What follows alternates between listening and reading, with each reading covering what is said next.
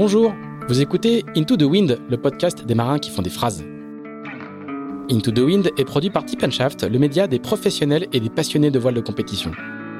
Tip Shaft, ce sont deux newsletters hebdomadaires en français et en anglais, des podcasts, des événements, des formations ainsi qu'un festival du film et un studio de production de contenu que vous pouvez retrouver sur tipenshaft.com. Je suis Pierre-Yves Lotrou et je vous souhaite la bienvenue dans ce nouvel épisode d'Into the Wind. Cet épisode d'Into the Wind est encore et toujours soutenu par Carver, fidèle partenaire de ce podcast depuis l'été 2018. Pour eux, comme pour les équipes techniques et les marins qui sont en train d'en finir avec le vent des globes, c'est l'heure du débriefing.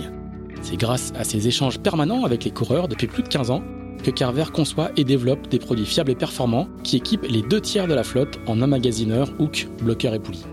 Des produits comme le nouvel emmagasineur KF Carbon Kevlar qui a passé avec succès le test du vent des globes à bord d'Apivia, des produits donc euh, désormais disponibles pour tous les marins, plaisanciers ou régatiers. N'hésitez pas à passer voir l'équipe Carver dans son showroom de Lorient-la-Base, installé à quelques pas des bureaux de Shaft.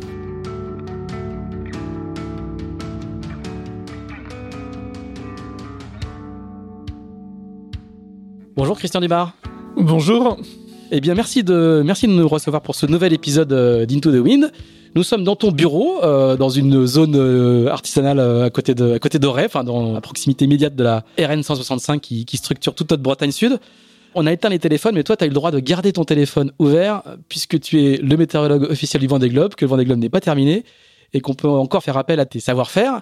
Est-ce que tu peux nous raconter ce que c'est justement d'être l'officier météo nord, le, météorologue ou le prévisionniste officiel d'une course comme le Vendée Globe qui est en train de toucher à sa fin hein ça veut dire quoi? Ça veut dire que tu as gardé ton téléphone allumé pendant, euh, pendant plus de deux mois et que tu es euh, tous les jours la tête dans les fichiers à suivre les bateaux de presse? Ça veut dire quoi d'être météorologue euh, du, du Vendée Globe? Sur le Vendée Globe, on a plusieurs rôles. Donc, on a travaillé à deux avec Sébastien Joss. Il y a d'abord la production d'un bulletin météo le matin que les coureurs regardent probablement un petit peu, mais pas tant que ça, puisqu'ils ont toutes les données météo qui arrivent sur les bateaux mais c'est beaucoup de la surveillance aussi. Donc on regarde un petit peu les conditions que vont avoir les bateaux. Où est-ce qu'il va y avoir du mauvais temps, du beau temps, où est-ce que ça va ralentir, où est-ce que ça va accélérer, où est-ce qu'il y a des dangers aussi pour les bateaux? Alors cette année, les, coureurs naviguent plutôt très très bien et on n'a pas beaucoup de choses à, faire. En fait, ils évitent par eux-mêmes le gros temps. Et puis quand il y a un bateau qui a un problème, on accompagne ce bateau-là. Donc euh, quand Isabelle a eu des problèmes, par exemple, on, la suit de plus près. Isabelle Joschke, oui, tout à fait. Donc quand elle a un, un problème, on suit de plus près, on l'aide. Donc là, elle est plus en course, et donc là, on peut l'aider, on peut lui amener une assistance. Et donc, à partir du moment où un bateau n'est plus en course, on, essaie de lui amener une assistance pour rejoindre un, port ou, faire en sorte que les choses se passent euh, au mieux. Oui, là, quand elle a eu son problème de quille, il fallait pas qu'elle rentre directement. Elle a, elle a dû contourner une petite zone et finir à Salvador de Bahia, alors qu'il y avait des ports éventuellement plus près, mais c'était le, ce que les routages. Euh, ouais, donc l'objectif c'était de naviguer le moins possible auprès, donc plutôt au portant, surtout dans le vent fort, parce que la quille se promenait, donc il fallait pas qu'elle vienne casser le bateau. Et après, on a eu des, missions un petit peu plus euh, importantes, on va dire, donc euh, comme Kevin Escoffier, le naufrage de Kevin. Et donc là, il y a tout un calcul de dérive à faire dans la, dans la nuit, définir les zones de recherche. Et donc ça, c'est un travail qu'on fait avec la direction de course. Donc on, est, on était connecté en permanence avec la direction de course. Donc un petit peu de, stress, forcément. Hein. Quand on définit une zone, on espère qu'il est bien dans la zone.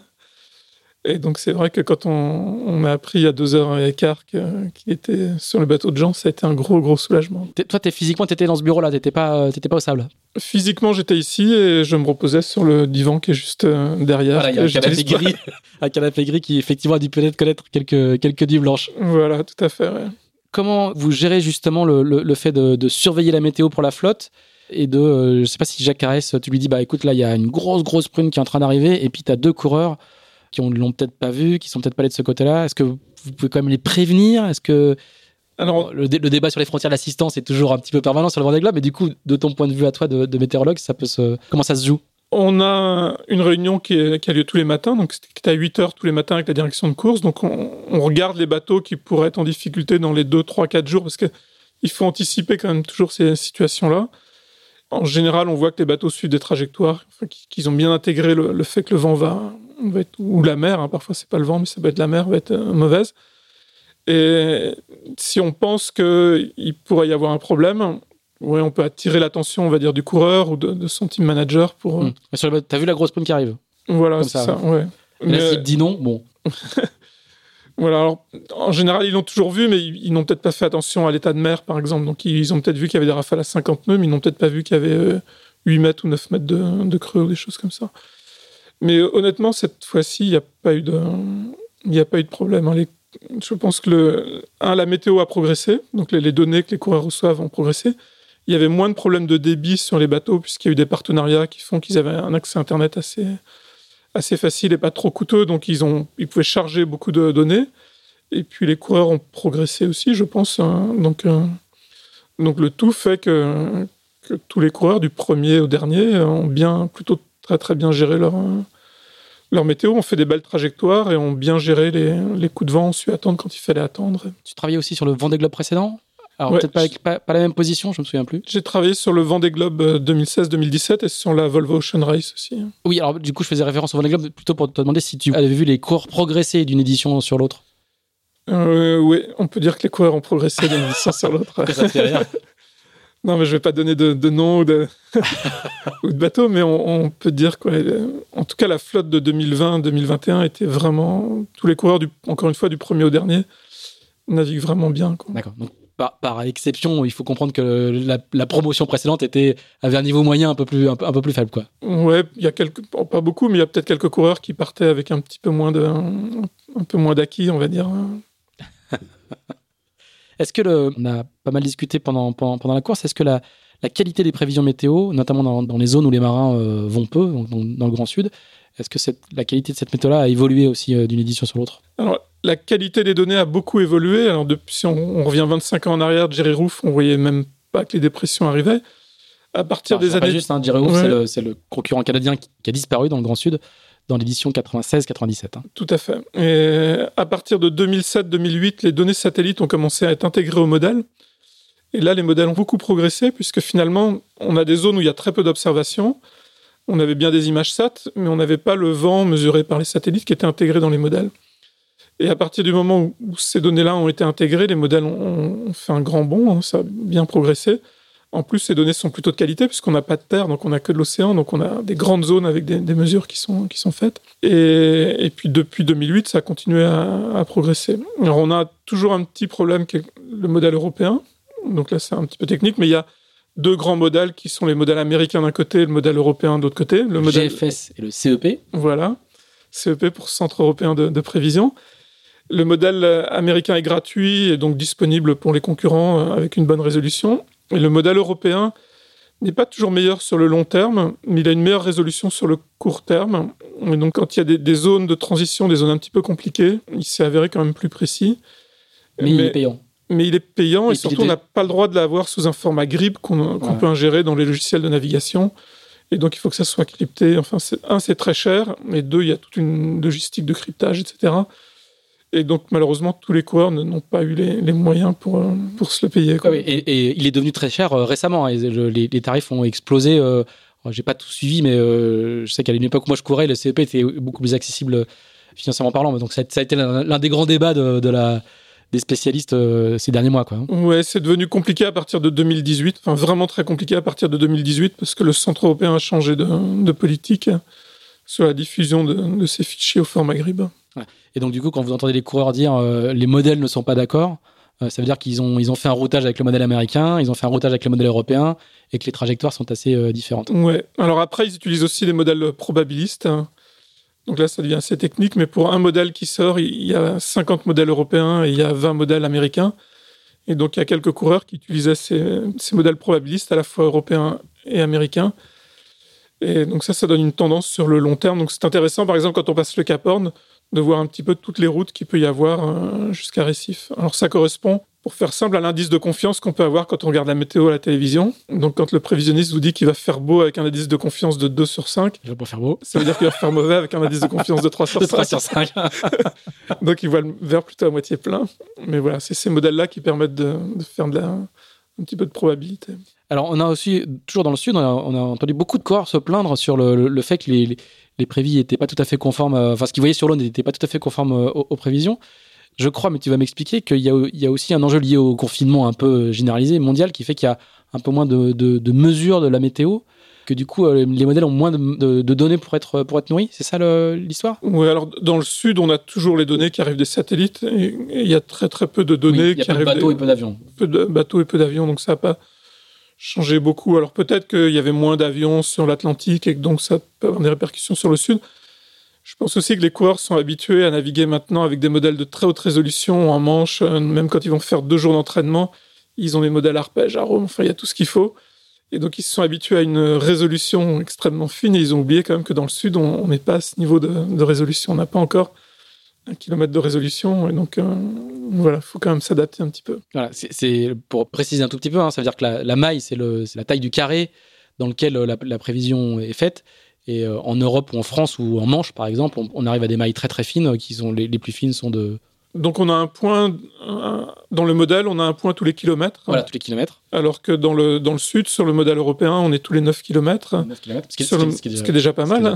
Et sur le modèle européen, on est tous les 22 kilomètres. Donc du coup, ils, ils, se sont habitués à leur, à leur, à leur maille d'un kilomètre carré et, effectivement, c'est moins moins fin et moins précis. Euh, Mais bon, ça reste quand même pas mal. Et ce qu'on arrive à faire, par contre, assez bien, c'est de voir les vitesses des bateaux.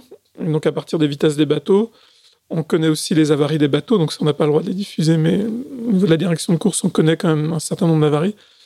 Et donc on sait, on peut avoir une idée avec les caps, etc. C'est ce que la prévision enfin, correspond à la réalité du terrain. Après, ce qu'on a beaucoup de mal à évaluer, c'est l'état de la mer, et ça c'est vraiment quelque chose qui a été très important, surtout sur les nouveaux bateaux.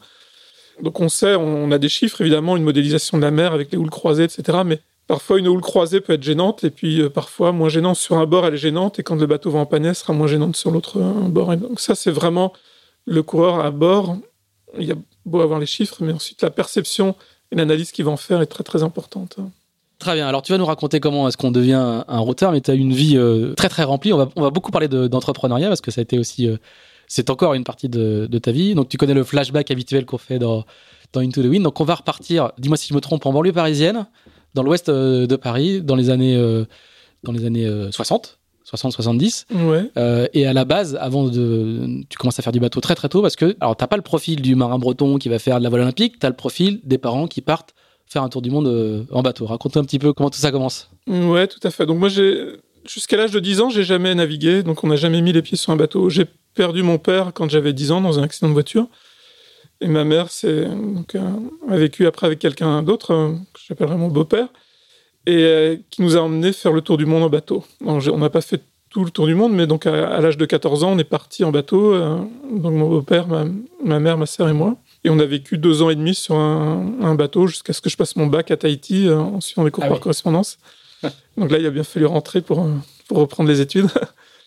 Et donc c'est de là qu'est venue la passion. Et vous avez vraiment fait le tour du monde? Moi j'ai fait le tour du monde jusqu'à Tahiti, fait la demi-tour du monde.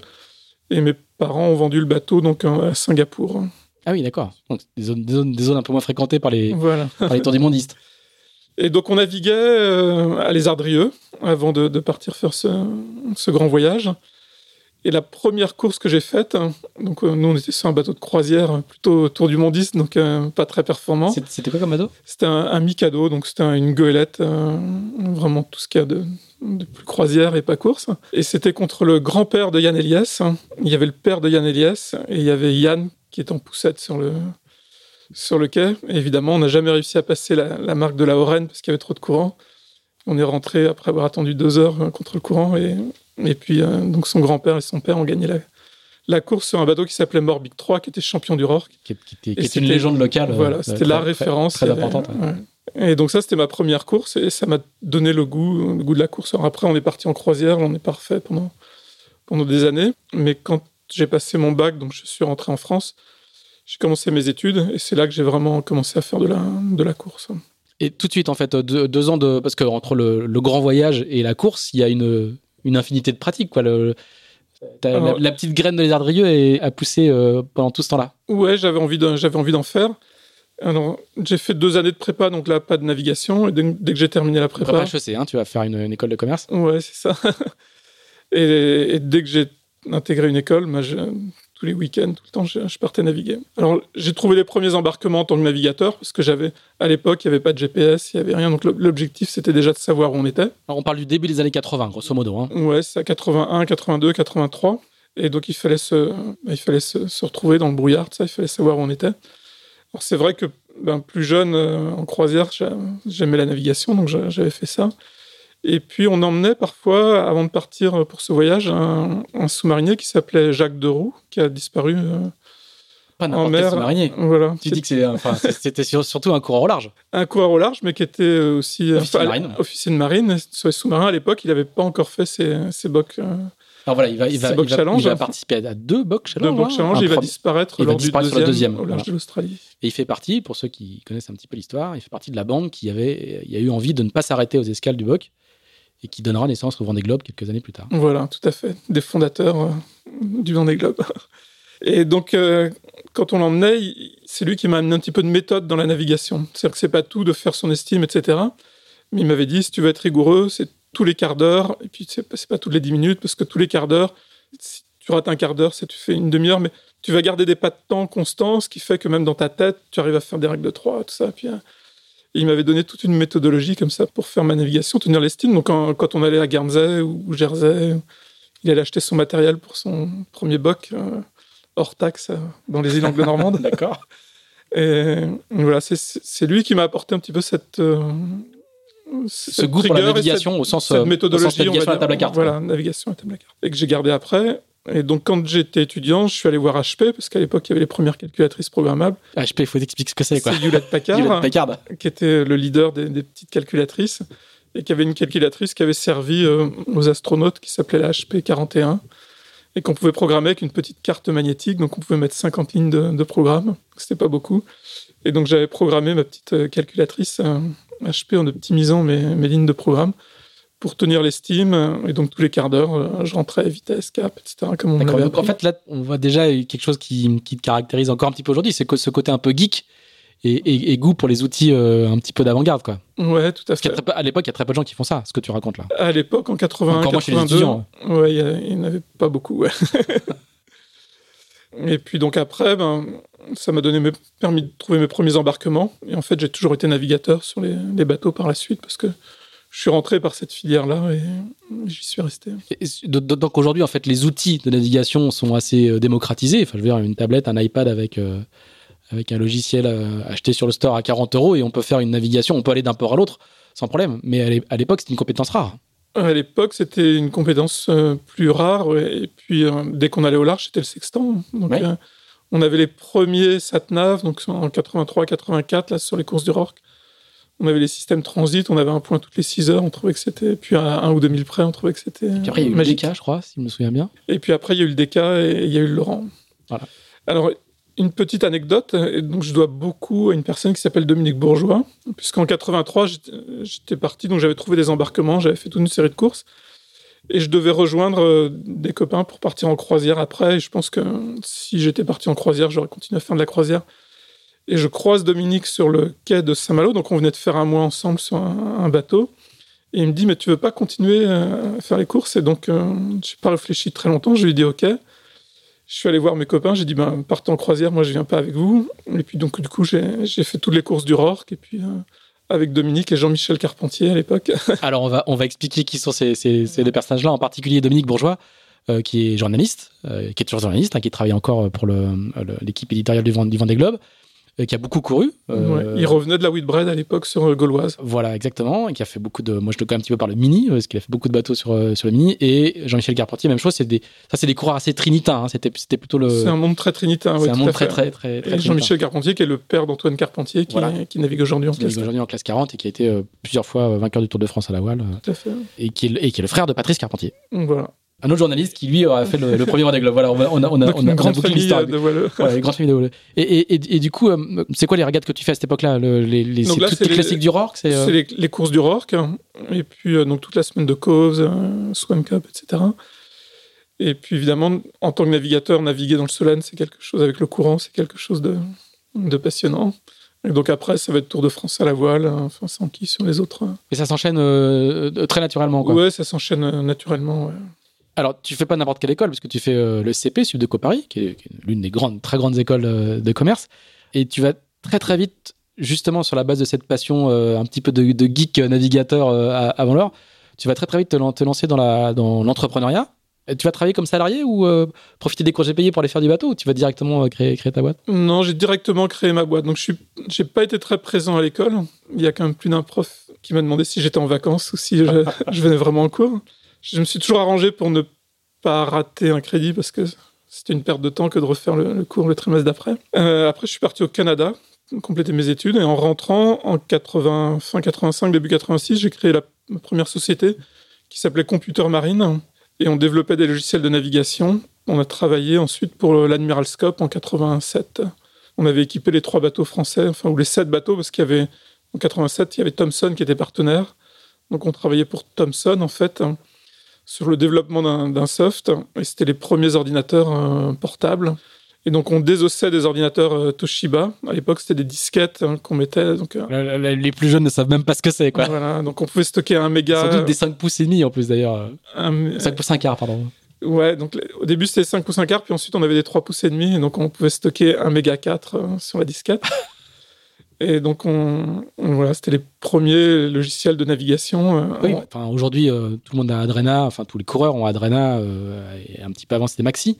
Mais ça, n'existait pas du tout à l'époque. Hein. Alors Maxi a démarré à peu près à la même euh, période. Et Maxi, par contre, il fallait embarquer un Mac à bord qui tournait sur du 220.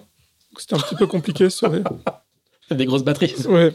Donc ça allait sur des gros bateaux, mais ça, c'était compliqué sur des, petits bateaux, quoi. Enfin, des petits bateaux. Des bateaux de 40 ou 45 pieds pour l'Admiral Scope. Et tout de suite, en fait, quand tu, quand tu commences à bosser, tu arrives à allier euh, ta passion et, et, le boulot, quoi. Ouais, je me suis pas posé trop la question. En fait, ça s'est fait comme ça. J'ai monté cette société avec quelqu'un qui s'appelle euh, Alain Jaouen. Et puis en 87-88, on a eu du mal quand même à gagner notre, notre vie. Et donc, on, lui est reparti dans, le, dans des grands groupes. Et puis moi, j'ai commencé à naviguer à plein temps. Et puis j'ai vécu de, de ça, du fait d'être navigateur. Donc j'étais rémunéré pour ça. Alors, comment est-ce qu'on passe de, de navigateur amateur qui fait les courses du Rock qui est le cas de pas mal de gens, à euh, navigateur euh, rémunéré? On parle encore, encore une fois, on parle d'un temps, c'est pas, pas pour te dire que c'était il y a très longtemps, mais euh, il y avait pas. il y a 35 ans. Ouais, il n'y avait pas beaucoup de gens rémunérés pour, pour faire ce, ce job-là. Hein. Non, on gagnait pas beaucoup d'argent à cette époque-là. Même quand on était rémunéré, on arrivait à, boucler à peu près les fins de mois, mais c'était quand même, on n'avait pas beaucoup d'argent. Et puis, ben, on essayait de, compléter avec des petits boulots. En 87, j'ai travaillé comme euh, préparateur aussi pour compléter mes piges et je travaillais donc pour euh, Pierre Lemahout sur les, les Formules 40, donc sur Formule 40 qui s'appelait Data Général. Et je naviguais à bord aussi, donc j'ai fait toute la saison. Donc voilà, on arrivait à boucler les fins de mois comme on pouvait. On dépensait pas beaucoup d'argent non plus, puis euh, on naviguait, ce qui était déjà bien. Et comment se passe la progression? Parce que tu vas arriver assez vite dans du très très haut niveau en termes de, de compétition. Donc après, j'ai fait le Tour de France à la voile avec euh, Jimmy Pain. L'année d'après, j'ai été contacté par Bertrand Passé pour faire le Tour de France euh, sur le bateau de 7. Donc là, c'était toute l'équipe de la Coupe de l'América. Et puis donc de 87 jusqu'en 95, j'ai beaucoup navigué avec euh, cette équipe-là. Et donc là, évidemment, toi, là, à ce moment-là, eux, ils repèrent quelqu'un justement qui maîtrise des nouveaux outils qui sont, qui sont très très nouveaux dans le secteur et ils te font monter à bord? Ils quelqu'un qui, savait où il était sur le Tour de France à la et qui pouvait leur dire où il, était, enfin où le bateau était, euh, sans arriver en temps sur une étape. je crois que c'est surtout ça. Du coup, euh, c'était une compétence rare en fait. Ouais, c'était, on était quand même un certain nombre, mais il en fallait quand même un par bateau. Il y avait 45 bateaux quand même euh, sur le Tour de France à la voile. Et donc, il en fallait quoi, des navigateurs. c'était une, épreuve de référence à l'époque. Hein. Ouais, le Tour de France, c'était quand même une sacrée, une sacrée école de voile comme aujourd'hui, mais à l'époque, les équipages tournaient, donc on avait un noyau fixe. Hein, donc sur 7, on avait 4 personnes qui étaient fixes. Et puis on avait 4 personnes qui tournaient. Il fallait faire tourner 21 personnes sur l'ensemble du Tour euh, de France. Ah, c'était des grosses organisations. Ouais, c'était une grosse, une grosse logistique. Et puis après, j'ai navigué sur Corum. Donc il y avait l'équipe euh, sétoise, enfin le team Marc Pajot par la suite. Et puis euh, le team de Corum. Donc j'ai navigué sur les, les deux. Alors j'ai une petite parenthèse entre 89 et 91 où j'ai essayé de me lancer dans la voile olympique. Ça a été moins, moins brillant.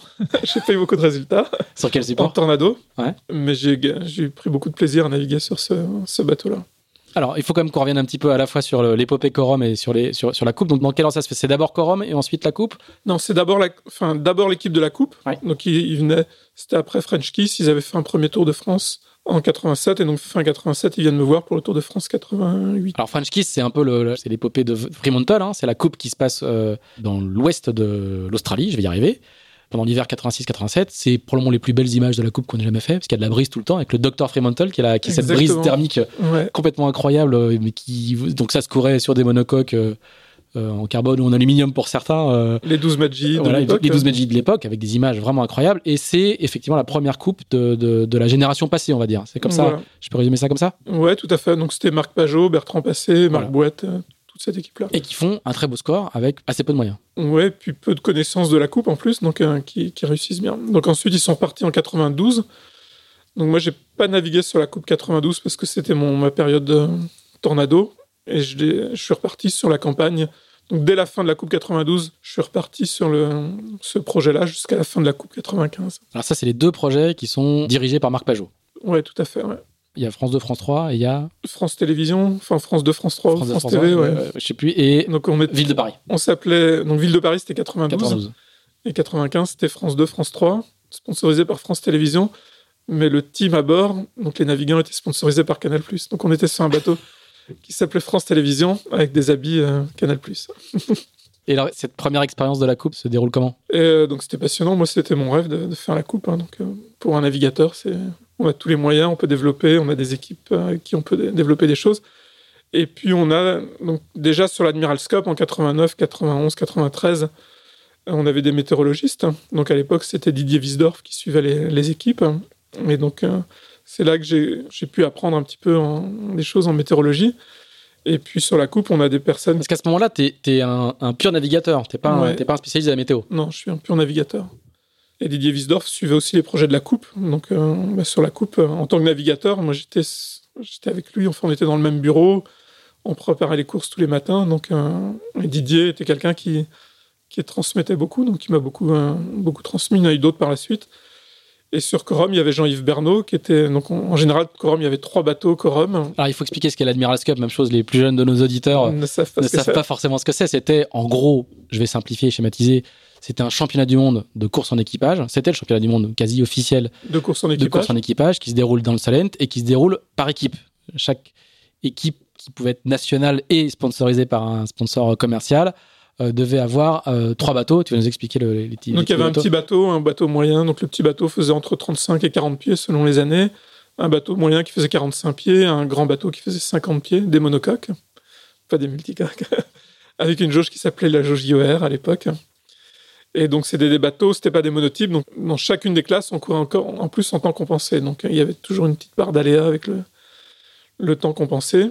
Alors, on a eu des, des années où il y a eu des équipes que Corum. Donc Corum présentait les trois bateaux. Et en 89, par exemple, il y avait un bateau Corum. Il y avait euh, donc il y avait plusieurs sponsors. Il y avait un bateau, euh, c'était Xerius, et puis un bateau qui était sponsorisé par CGI avec l'équipe euh, sétoise. Et donc là, les navigateurs des trois bateaux euh, travaillaient ensemble. Donc il y avait Jean-Yves Bernot qui m'a aussi appris beaucoup de choses à l'époque sur la sur la météo, sur la façon de lire les cartes, etc.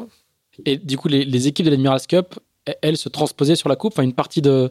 Il y avait des allers-retours entre les, entre les, les deux univers. Ouais, on retrouvait les mêmes, les mêmes personnes euh, dans l'équipe française et dans les équipes étrangères. hein, donc, euh, entre les coupes. C'était pas les mêmes financeurs, mais c'était même les mêmes structures de team, quoi. Ouais, tout à fait. ouais. Comme aujourd'hui, on va retrouver entre l'Olympisme et, et la Coupe de l'América, il y, a des, il y a des transferts de l'un à l'autre. hein. Et après, on va les retrouver sur les, la Giraglia ou d'autres d'autres courses. Alors, pour parler de, de Corum et du Corum Sailing Team, ça va, être, ça va être une équipe de choc. Il va y avoir des résultats euh, assez incroyables. Alors, Corum, il y a eu des super euh, résultats, ouais, donc c'était des, super courses, hein. super team, parce que quand il y a les années où il y avait trois bateaux, ça représentait quand même 40, euh, un peu plus de 40 navigants, plus l'équipe à terre, donc c'était 45 ou 50 personnes qui se, qui se déplaçaient. Alors, j'ai pas fait l'Admiral's Cup 91 parce que je faisais du tornado, l'Admiral's Cup qui a été gagnée par un Corum, c'est la seule que j'ai pas faite. J'ai travaillé sur toute la préparation, par contre, la reconnaissance du Solent, etc., pendant, pendant un mois et demi, mais j'avais un championnat au moment de l'Admiral's Cup, donc c'était un choix que j'avais fait. Mais par contre, j'ai fait celle de 93 et celle de 95 sur Corum. Et puis là, en 95, on a fait une très très belle course aussi, qui était il y avait un circuit sur les Moom 36, donc un- là c'était un monotype. Donc pour la première fois, l'Admiral's Cup, le petit bateau était un monotype. Il y a eu un championnat du monde de, de Moom 36 dans le Solent, qui a été un très très beau euh, championnat avec Corum euh, qu'on a gagné. Donc ça, ça reste un, super beau souvenir avec, euh, avec Corum. C'était une équipe très structurée, très organisée, très professionnelle, ce qui n'était pas forcément le cas de toute la voile française à l'époque. Ouais, c'était structuré et puis euh, il y, avait, des moyens aussi. Il y hein. avait des moyens. Et puis on avait un encadrement aussi, donc on avait un coach, on avait un spécialiste des règles, on avait un météorologiste, on avait donc toute une équipe qui nous accompagnait et qui permettait à chacun de progresser dans son, dans son domaine.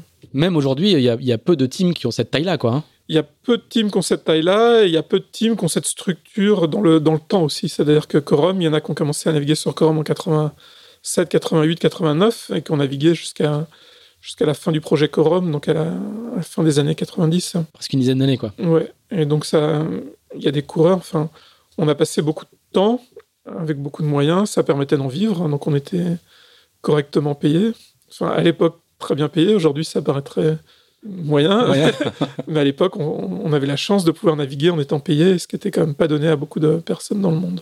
Et pour finir sur, sur Corum, ça a été aussi euh, une pépinière de talent et même un réseau. Enfin, je veux dire, les anciens de Corum, quand on fait la liste des gens qui ont navigué sur ces bateaux-là, c'était euh, aujourd'hui encore, c'est une partie du ou de la course large. Oui, encore aujourd'hui, on va retrouver pas mal de. Ben, Bertrand Passé a navigué sur la Coupe, mais aussi sur un Corum. Thomas Coville a navigué sur Corum.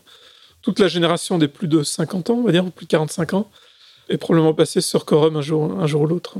Et vous vous êtes retrouvé, euh, je crois que c'était pour fêter les 20 ans, il y a, il y a alors combien d'années, je ne sais plus, mais j'ai le souvenir d'avoir vu passer une, une réunion d'anciens. Euh, Donc en 2000, euh, je crois que c'était en 2011, il y a eu une réunion d'anciens, ouais.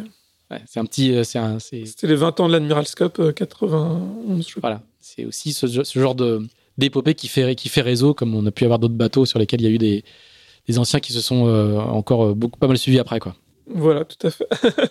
Euh, revenons à la coupe. Comment, comment, comment se passe cette coupe de, de, 95 Tu dis que c'était génial parce que tu avais les moyens, tu pouvais développer. Mais la coupe, c'est aussi euh, des gens qui se fâchent, c'est aussi euh, des projets qui aboutissent pas. Ça n'a pas été que de tout repos de ces, ces syndicats-là.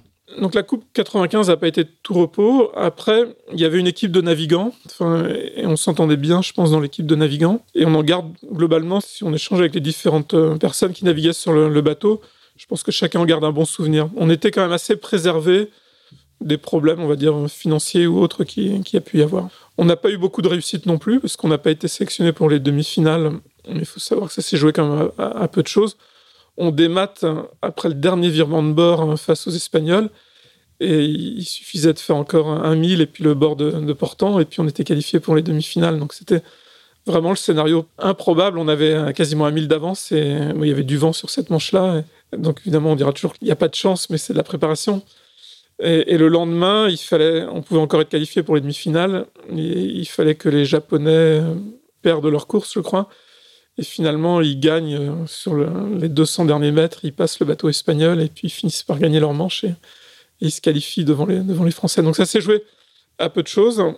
Mais, mais je pense qu'on a gardé un bon souvenir. Alors après, les bateaux, le bateau néo-zélandais était tellement supérieur, enfin les deux néo-zélandais étaient tellement supérieurs au bateau français qu'on n'avait absolument aucune chance le design était vraiment. Il y avait une différence. Euh, il y avait une différence. Euh, je, crois que c'est celui qui était à la Cité de la Voile à Lorient, si je ne m'abuse, non? Ou c'est un sister ship? Euh, Je crois, je suis pas sûr de moi.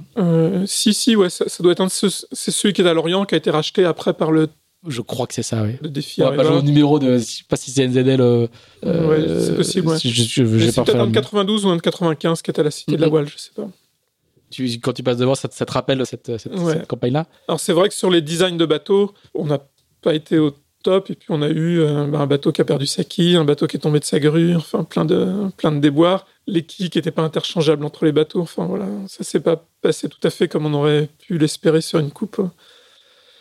Mais bon, voilà, on en garde quand même un bon. Enfin, moi, j'en garde un bon souvenir et je pense que la plupart en gardent un bon souvenir.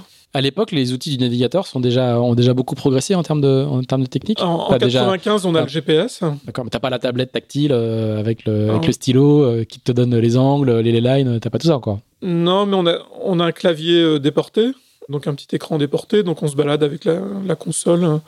Mais il y a un câble. Et il y a un câble. Mais par contre, c'est pas du Wi-Fi, on a un câble, un gros câble en plus, parce qu'il faut passer tous les, tous les fils de l'écran, etc. Mais ça, c'est déjà des choses qu'on avait depuis 89. Donc en 89, sur l'Admiralscope, on avait désossé un Toshiba et déporté l'écran euh, à l'extérieur. Donc à l'époque, ça coûtait quand même cher, ces ordinateurs euh, portables. Personne voulait faire la chose, donc c'est moi qui m'y étais euh, collé. Je veux dire que quand on, coupe la nappe qui alimente l'écran avec ses 45 fils, ou je sais plus combien il y en avait, et qu'on fait les soudures une à une et qu'on rajoute un câble de 10 mètres pour pouvoir aller se promener sur le pont avec, et travailler au rappel, et qu'on met tout ça dans un boîtier étanche. et ça valait déjà à l'époque, ça valait 3000 et quelques euros, donc en, euros d'aujourd'hui, ça, ça, vaut 10 000 euros. Quoi. bon, ça a marché. je l'ai toujours. Il fonctionne toujours. Ah ouais. Tu le fais tourner de temps en temps? Euh, ouais, Je ne l'ai pas fait tourner depuis quelques années, mais la dernière fois, c'était il y a 4-5 ans. Donc, euh, je peux le brancher. si je le branche, euh, parce que les accus marchent plus, évidemment. Mais si je branche le chargeur dessus et que ça démarre, l'écran démarre, je boot avec ma petite disquette et ça va démarrer. Alors, après cette, cette période-là, tu vas revenir à l'entrepreneuriat, si je ne me trompe pas. J'ai moins d'informations que, pour le, certains marins. Tu n'as pas de fiche Wikipédia à ton nom, donc c'est un peu moins pratique. Tu vas à l'issue de un peu des aventures avec le Quorum Selling Team euh, à, la, moitié des années 90, je veux dire, tu vas replonger dans l'entrepreneuriat, tu vas poser ton sac à terre Donc après la coupe, euh, le choix pour un navigateur, c'était d'aller. Donc on n'avait pas de visibilité sur la prochaine coupe, peut-être 2000, 2002. Et donc il y avait un choix qui était d'aller faire la Volvo euh, Ocean Race ou, ou, de faire autre chose. Mais pour bien vivre de la voile, c'était quand même le parcours, c'était quand même la, Volvo. Et puis ça voulait dire être absent de la maison 200 euh, jours par an, enfin, voire euh, quasiment deux années de suite. Et puis à ce moment-là, ben, on a eu une petite fille et puis on voulait avoir un deuxième enfant. Et donc c'était un choix de, il y a eu un choix de famille qui s'est posé, un choix de vie. Et donc le choix, ça a été de ben, d'arrêter de faire de la voile parce que j'avais envie de profiter des enfants. Et puis euh, c'était pas quand ils auraient 15 ans ou 20 ans qu'on que je pourrais en profiter. Et donc, je suis parti dans l'entrepreneuriat. Donc, on a hésité longtemps entre rester aux États-Unis ou rentrer en France. Finalement, on est rentré en France. Et la Coupe de 95 avait, euh, avait lieu à San Diego. À San Diego. Ouais. Et à San Diego, on avait. Euh, enfin, pendant cette Coupe 94-95, on, on, on, avait commencé à utiliser l'Internet.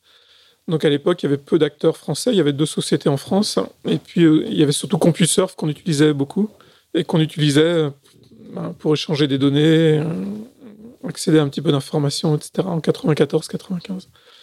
Et donc en 95, j'ai décidé de me lancer dans l'entrepreneuriat, enfin de continuer parce que j'avais déjà créé une première société en 86. Et je suis parti dans, dans la création. J'ai créé une société pour, euh, qui faisait des sites web. Donc à l'époque, on n'était pas très nombreux, donc ça c'est une autre, aventure. Mais il y avait Internet Way à Paris, il y avait une société bordelaise, il y avait Calvacom, dont le fils d'un des fondateurs était d'ailleurs euh, a travaillé longtemps chez OC Sport, Jocelyn. Et on était donc une petite vingtaine de personnes et Internet, le mot Internet, personne ne connaissait ça. Donc on découpait les coupures de presse et quand on arrivait chez un prospect pour lui vendre un site web, on lui expliquait ce que c'était que l'Internet. les débuts ont été un peu compliqués, mais c'est parti assez vite. Et le premier site web qu'on a réalisé, il y en a eu deux. Donc j'étais associé avec quelqu'un qui s'appelle Bernard Bailly, qui est toujours dans, dans l'Internet aujourd'hui et qui avait démarré euh, de son côté une petite entreprise à la Trinité-sur-Mer. Donc c'était quand même. Euh, et donc moi j'arrive, je m'installe en Bretagne, trois sociétés en France, la quatrième qui venait de démarrer à la Trinité, donc je vais le voir et puis on décide de créer une société qui s'appelle CyberWest ensemble. Et on a les premiers sites, c'était le site euh, de la Trinité-sur-Mer qui a fait ça, qui était le premier site d'une commune en France. le site de Philippe Plisson pour vendre ses photos, enfin présenter ses photos. À l'époque, il n'y avait pas de vente. Il n'y avait pas de vente en ligne hein, quand même. Et puis un site qui s'appelait Atlantic Web et puis qui s'appelait ensuite Sail Online, donc qui était de l'information sur le nautisme. Donc ça, c'était nos trois premiers sites euh, web. Alors, on va parler un peu de Sail Online parce que pour les gens qui faisaient du bateau à l'époque, c'était euh, c'était l'équivalent de l'équipe de la voile, quoi. C'était un truc euh, assez incroyable.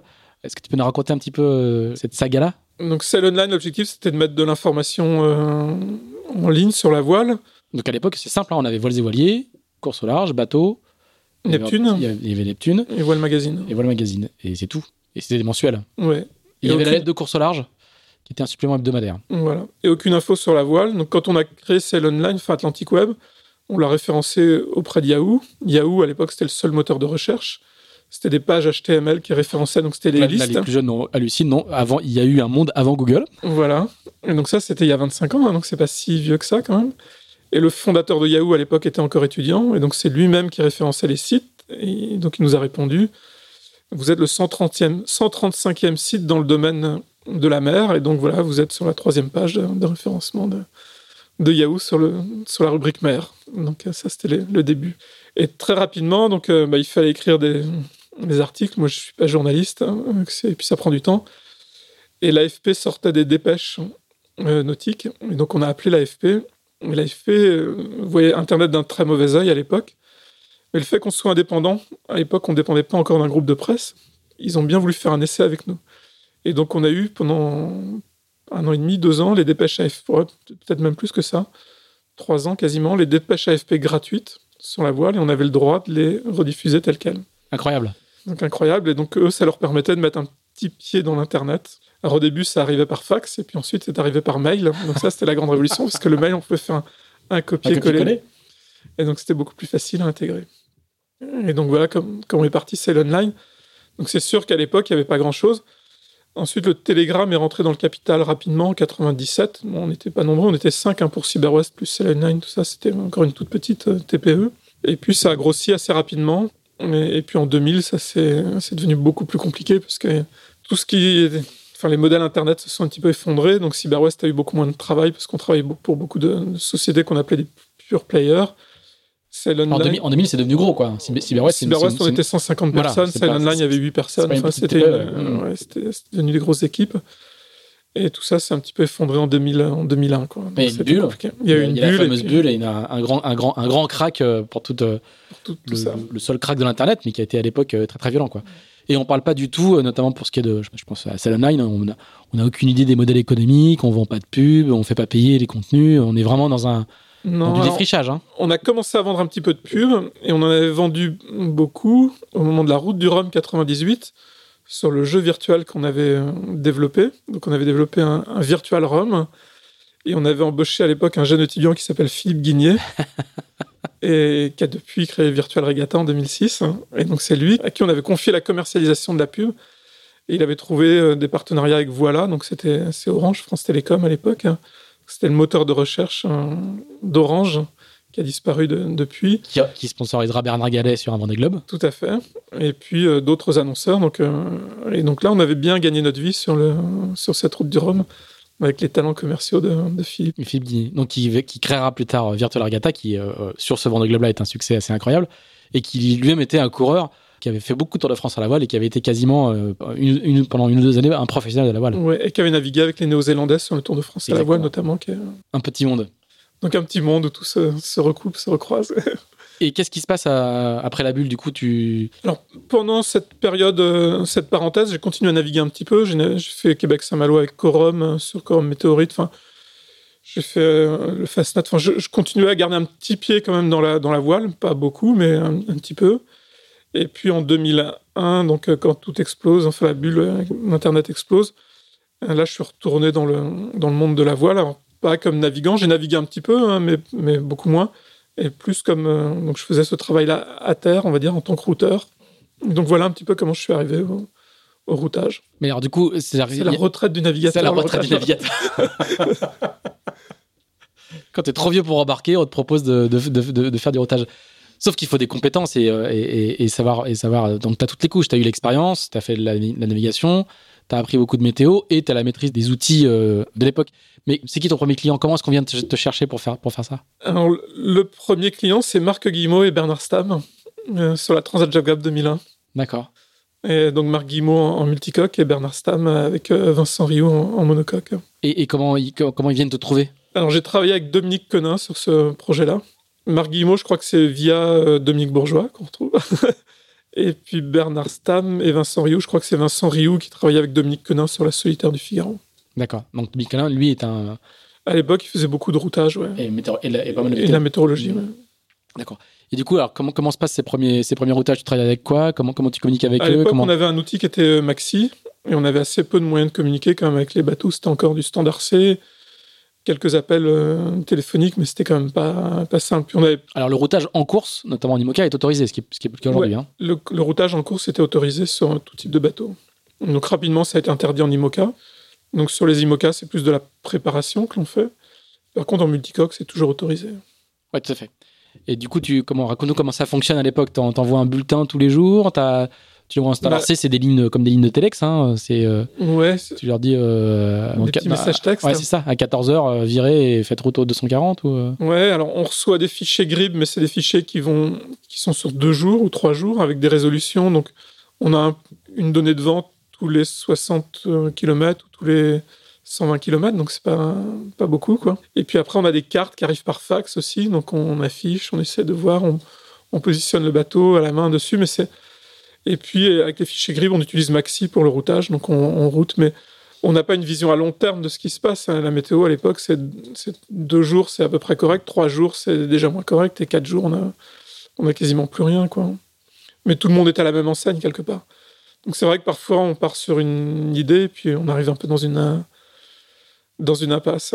Sur cette fameuse euh, Transat Jacques Vabre en monocoque, euh, avec Bernard Stam, on, est, on, a été en tête un, soir, hein, pendant quelques jours, mais, on s'est engagé du mauvais côté d'une dorsale. Et donc derrière, je crois que c'est Bilou qui gagne la course, je sais plus qui gagne cette course. En tout cas, Bilou qui est engagé du mauvais côté, a accepté de perdre beaucoup pour repartir du bon côté. Nous, on n'a pas été aussi joueur que lui, ou aussi courageux que lui, je sais pas et on termine du mauvais, du mauvais côté, donc on perd, on perd pas mal. C'est-à-dire que le gars sur le terrain a eu plus. De... Enfin, lui, était routé aussi, peut-être, non? Oui, il était routé aussi, ouais. Bah, il... À un moment, conscient de l'erreur, il a... il a accepté de perdre beaucoup pour euh, se repositionner du bon côté. Aujourd'hui, c'est des erreurs qu'on pourrait.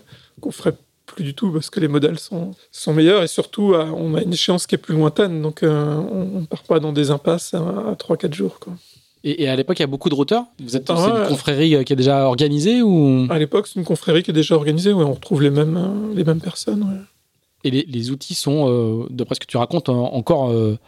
enfin, ils commencent à être développés, ils sont encore un peu en gestation quand même. On n'est pas. En termes de routage, on avait un bon outil qui est, Maxi, hein, qui était un super outil.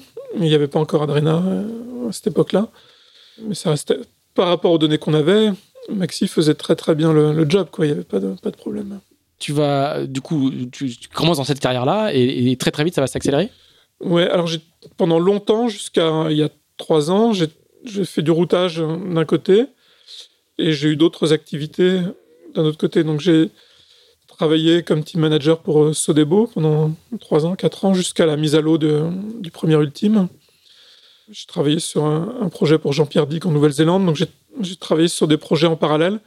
Donc c'était à peu près mi-temps un job extérieur, enfin, dans, le monde du nautisme, et mi-temps du routage ou du suivi météo. C'est-à-dire que quand tu travaillais pour Thomas Coville, tu pouvais faire du routage d'autres bateaux que Thomas Coville. Je travaillais avec faisais... d'utile sur la solitaire du Figaro, par exemple, donc je faisais d'autres choses. Et quand étais, par contre, quand tu étais team manager de Coville, du coup, il fallait s'occuper de bien d'autres choses que le routage. Ouais, donc je, je faisais le routage euh, pour Thomas, mais, mais d'autres choses aussi. Et là, j'ai beaucoup appris avec euh, Richard Silvani aussi, donc de Météo France. On travaillait à deux pour Thomas Coville. Et donc Richard qui avait travaillé beaucoup avec euh, Laurent Bourgnon euh, précédemment, donc avec qui ça a toujours été un plaisir de, travailler. Alors, tu l'as accompagné aussi euh, quand il faisait les tours du monde aussi. Là, c'était, on n'était plus sur des routages de transat entre guillemets, de simple routage de transat. Ouais, Donc sur les, tentatives où, tour du monde réussi, mais pas toujours avec le record à la clé. mais des beaux, ça reste des belles expériences. Alors là, on est, on est, raconte un petit peu comment ça se passait au quotidien parce que les, les gens connaissent pas forcément à quel point euh, la cellulaire dans, dans, dans, ces records autour du monde est cruciale. Elle, va d'ailleurs s'étoffer au fil du temps pour devenir euh, des, avec 3-4 personnes en permanence euh, à surveiller le bateau. Mais, Donc à l'époque, c'était quand même plus des cellules météorologiques, on va dire, à terre, routage et météorologie. Quand on a un courant solitaire, c'est une veille qui est 24-24. Donc ça veut dire qu'il faut... On a la position du bateau qui nous arrive avec des balises toutes les 5 minutes, 10 minutes, un quart d'heure. Donc on vérifie que tout fonctionne bien à, bord. On a aussi les données environnementales. Donc ça, depuis une quinzaine d'années, enfin, 2007-2008, on a les données qui arrivent du bateau via le logiciel Adrena, donc qui est arrivé au milieu des années 2000. Et donc on sait quelle force de vent, quelle direction de vent il y a à bord, etc. Et donc au début c'était beaucoup des cellules météorologiques et les cellules ont évolué vers de plus en plus de performance.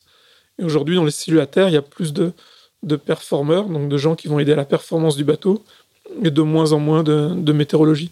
Sachant que la partie météorologique pure, les modèles ont progressé, les logiciels de routage ont progressé, et donc cette partie-là du travail devient plus, plus facile entre... Moins stratégique que, que, la capacité à faire marcher bateau. Alors on, précise, hein, c'est uniquement sur les records, et souvent en multicoque. C'est pas le cas sur le Vendée Globe. Hein. On, on, parle bien de cellules d'assistance. Euh, il y a un petit côté un peu téléguidé, presque piloté à distance. Euh, donc les, euh, les, cellules d'assistance, c'est météorologique ou en performance, c'est sur les records, monocoque ou multicoque, hein, quelle que soit la taille du bateau. Et puis sur les courses en multicoque. Donc route du Rhum en multicoque, on a le droit d'aider un, un, coureur. Par contre, en monocoque, ça fait longtemps maintenant qu'il n'y a plus d'assistance euh, météo. Alors, sur le vent des globes, il n'y a aucune assistance euh, météo, donc euh, personne, aucun skipper n'a le droit d'appeler son routeur à terre Voilà. pour avoir un conseil. Alors que du coup, sur les cellules de record ou de route du Rhum en, en multicoque, les équipes à terre ont beaucoup de données qui arrivent du bateau. Ils savent les, les voiles qui sont à poste, euh, parce qu'il y a des capteurs dans, dans- partout. Ils savent quel est le réglage de foil. Ils peuvent, ils peuvent avoir vraiment beaucoup, beaucoup d'infos. Et ils peuvent éventuellement dire, écoute, euh, d'après les données qu'on a, euh, à cette heure-là, tu devrais descendre un peu plus ton foil que, que, que le réglage habituel.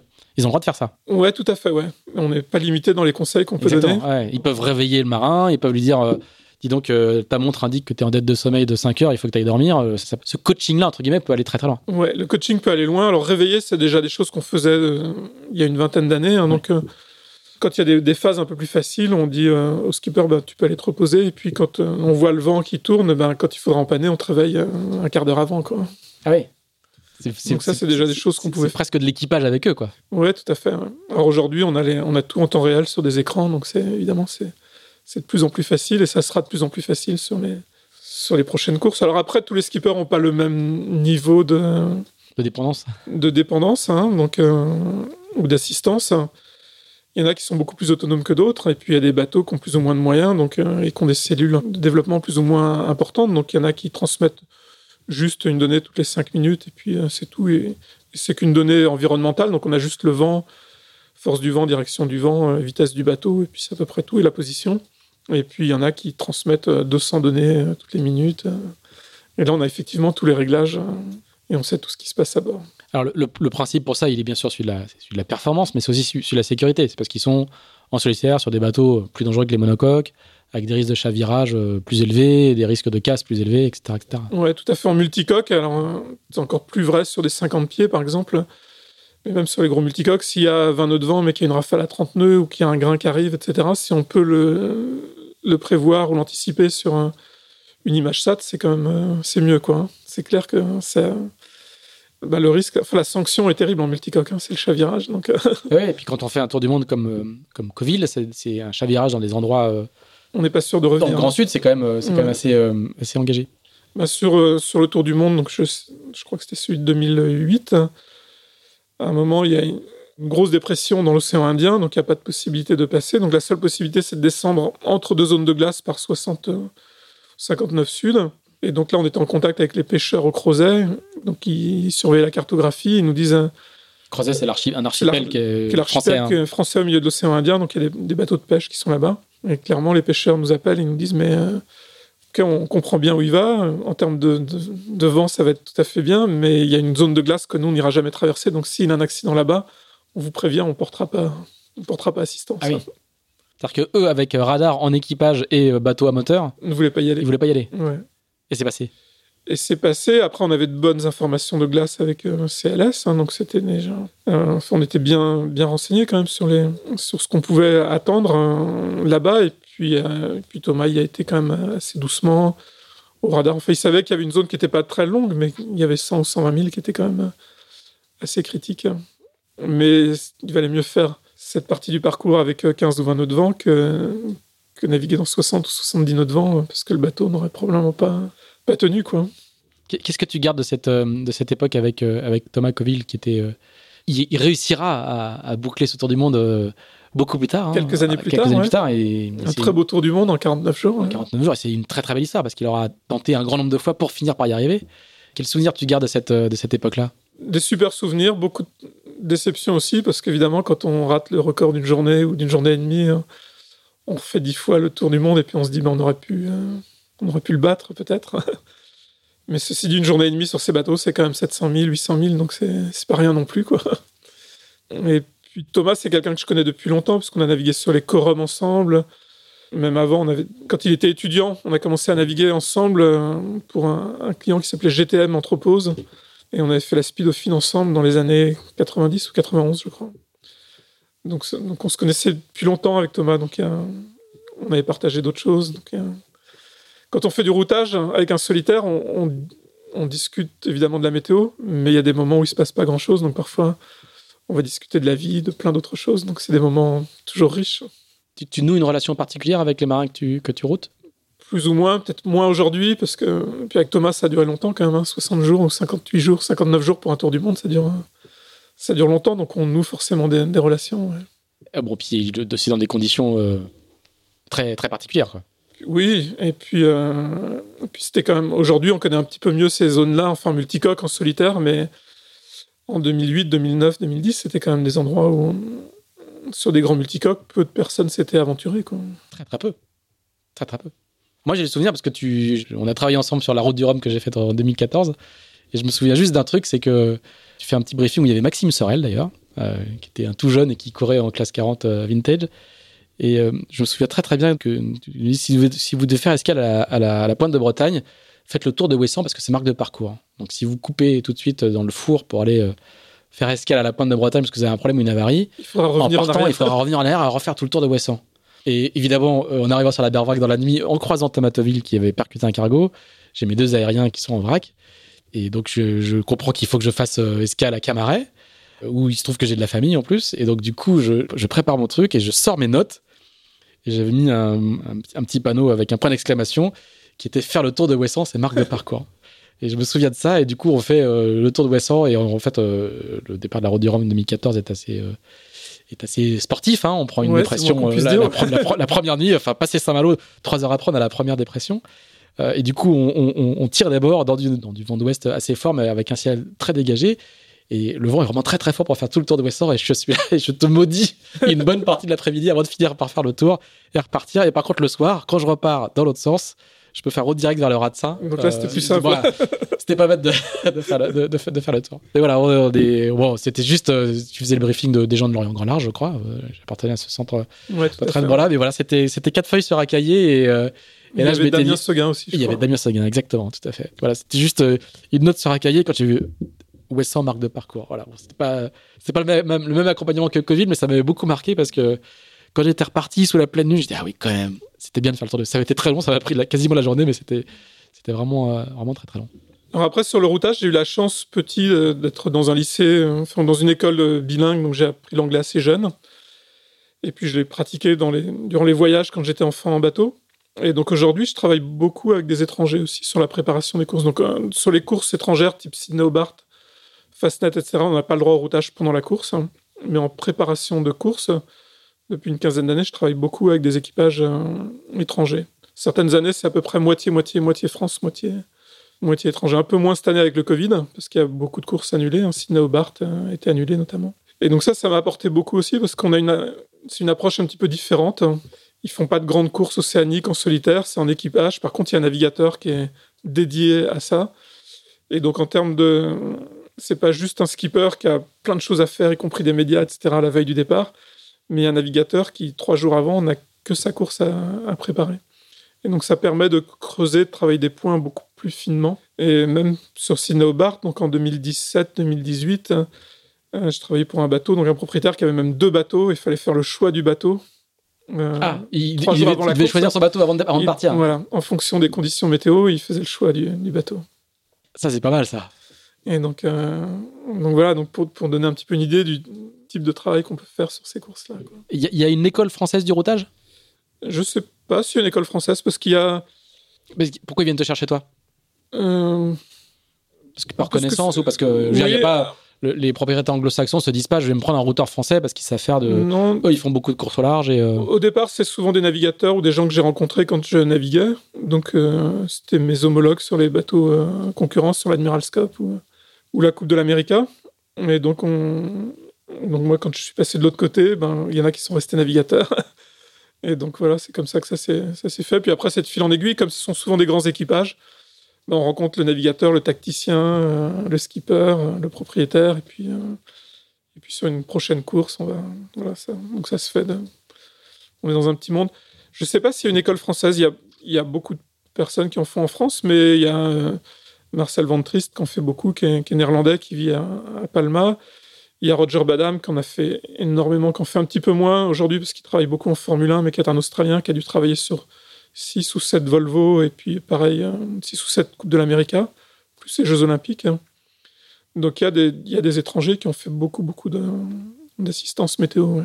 Tu, tu, as travaillé aussi pour des épreuves? Là, le job, il est un petit peu différent. Ce que tu fais sur le Vendée Globe? Alors, sur les épreuves, c'est un petit peu différent. Donc le Vendée Globe, la Mini Transat, et puis des épreuves euh, plus courtes. La Volvo Ocean Race, la dernière édition de la Volvo. Donc là, c'est plus un aspect toujours sécuritaire, on va dire. Donc c'est intéressant parce que on suit les bateaux, donc on, voit ce que font chacun des bateaux. Et quand on est obligé de les suivre au jour le jour, on, voit plein de subtilités quand même. Hein. Quand on les regarde comme ça de plus loin sur la cartographie du site, on voit pas. On est aussi au courant quand on travaille pour l'organisation des problèmes de chacun. Donc ça, ça apporte beaucoup parce qu'on sait qu'un tel est plus lent ou un tel va faire ce choix puisqu'il lui manque telle voile, etc. Donc on comprend mieux les choix. Donc parfois, ça permet d'expliquer certains choix qui peuvent paraître un peu bizarres euh, vu de l'extérieur. Et puis ça permet de... Bah, tous les jours, on les route, donc euh, on voit si ça s'est passé comme prévu, s'ils ont fait quelque chose d'autre, pourquoi ils ont fait quelque chose d'autre. Donc on apprend beaucoup. Et quand tu fais l'assistance météo pour le, la Volvo Ocean Race, qui est euh, bah, la Coupe d'Amérique au large, quoi, pour simplifier la, définition, donc c'est très très long. Tu as affaire à quel, à quel type de profil de, marin? La Volvo, il y a deux, types de boulot. Soit on travaille pour l'organisation, donc, c'est ce que j'ai fait sur la dernière Volvo. C'est intéressant, mais c'est pas pas passionnant parce que la Volvo c'est une très grande organisation. Euh, il y a toute une équipe qui est à Alicante aussi, qui suit aussi la stratégie des bateaux, qui commande tous les jours. Donc on n'est qu'un maillon dans une chaîne qui est beaucoup plus importante. Et l'autre possibilité, c'est de travailler pour un team. C'est ce que j'ai fait en 2014 pour Alvi Medica, donc le, team de Charlie Wright.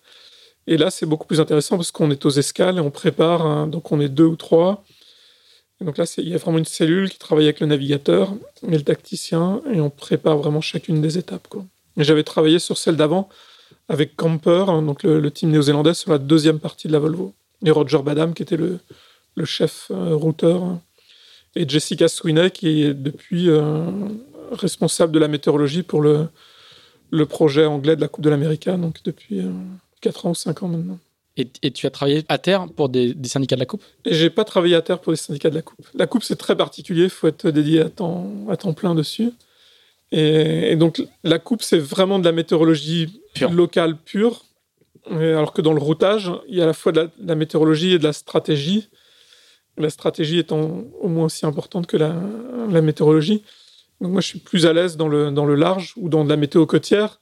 Mais la Coupe, c'est vraiment très très particulier. Hein. Aujourd'hui, on est sur euh, prévoir la rafale ou la bascule de vent pour les dix prochaines euh, minutes. Donc, c'est beaucoup d'échantillonnage, d'instrumentation, de, de, modélisation. Enfin, c'est passionnant, mais c'est un, un, boulot à part. Une, autre, une autre, chose, discipline. Une autre discipline, Sur la mini transat, comment, comment ça se passe? Parce que là, tu as affaire à un public radicalement différent, un public qui a peu d'infos météo quand il va, qui va naviguer. Puis, si, quand tu fais, tu fais celle de 2017 qui avait été assez, euh, assez sport, je crois. Hein ouais, et, puis celle de 2019, euh, bon, qu'aurait pu, euh, parce qu'il y a quand même eu un cyclone sur la fin, même si on en a jamais parlé, on n'a jamais évoqué le mot cyclone, mais au nord des Antilles, il y avait un cyclone en formation. Quand, alors ça s'est transformé par du vent de la pétole, enfin pas de vent dans le sud, mais, mais voilà, on a quand même surveillé de près ce qui se passait. Alors la mini transat, euh, c'est sûr que là le bulletin a beaucoup d'importance parce que c'est la seule information que vont avoir les, les mini, enfin les coureurs. Et donc c'est ils ont, alors on répète, hein, ils n'ont pas de téléphone par satellite, ils n'ont pas de connexion internet. Ils n'ont qu'une petite BLU. Ils ont la VHF pour communiquer avec les concurrents et les bateaux qui passent à côté. Sinon, ils ont une BLU, c'est-à-dire une radio à ondes courtes, pour écouter le bulletin météo qui est fait spécialement pour eux. Voilà, donc ils écoutent le bulletin météo euh, sur des ondes radio et puis ils vont le retranscrire sur des cartes eux-mêmes, donc ils vont refaire leur. C'est-à-dire que tu vas dire euh, anticyclone positionné par telle position, donc là, hop, euh, sur leur carte, ils, redessinent la situation météo. Et puis le vent par zone aussi, donc. Et donc là, c'est compliqué parce qu'on a des niveaux de coureurs très très différents. Donc il y en a qui vont bien intégrer le, schéma puis qui arrivent à l'adapter parce que est jamais. Enfin, les bateaux sont étalés sur une grande distance rapidement. Et donc c'est compliqué. On peut pas être précis pour chacun des bateaux. Et donc c'est la météo par zone. Et donc ils peuvent être dans le sud de la zone ou dans le nord de la zone ou dans l'est, dans l'ouest. Donc c'est pas tout à fait le vent qui est prévu sur la zone. Et donc là, c'est intéressant parce que quand on discute après avec les coureurs, il y en a qui vont dire bah, il y a toujours eu beaucoup plus de vent. Il y en a d'autres qui vont dire ouais, mais ok, j'ai eu des grains avec beaucoup de vent, mais, mais tu surestimais toujours le vent. Donc finalement, les débriefs sont très très différents suivant les, les coureurs, puis leur façon d'appréhender la course. Il y en a qui sont terrorisés par les grains. Il y en a qui. Parce qu'il y a beaucoup de grains dans l'Atlantique, évidemment, sur la mini. Il y en a pour qui c'est pas un problème. Dans les oui. Dans les alizés. Donc, euh, Et donc, c'est marrant. Mais c'est des, des, coureurs super sympas, puis qu'on va retrouver souvent dans d'autres courses par la suite. Hein, et je pense que la mini, ça reste une, une école incroyable pour le large. Parce qu'aujourd'hui, on est, on est arrivé sur les instruments. Les bateaux sont de plus en plus euh, fermés, donc on est abrité. Donc on regarde moins ce qui se passe à l'extérieur, naturellement. Hein, et puis on, fait confiance aux chiffres. C'est pour ça qu'aujourd'hui, il y en a beaucoup qui vont dire bah, sur le vent des globes, finalement, les modèles n'étaient pas si bons. Ben oui, parce que quand on regarde, il, prévoyait 12 nœuds de vent, il y en a eu 15, etc. Mais ils mm. ils sont pas si mauvais que ça.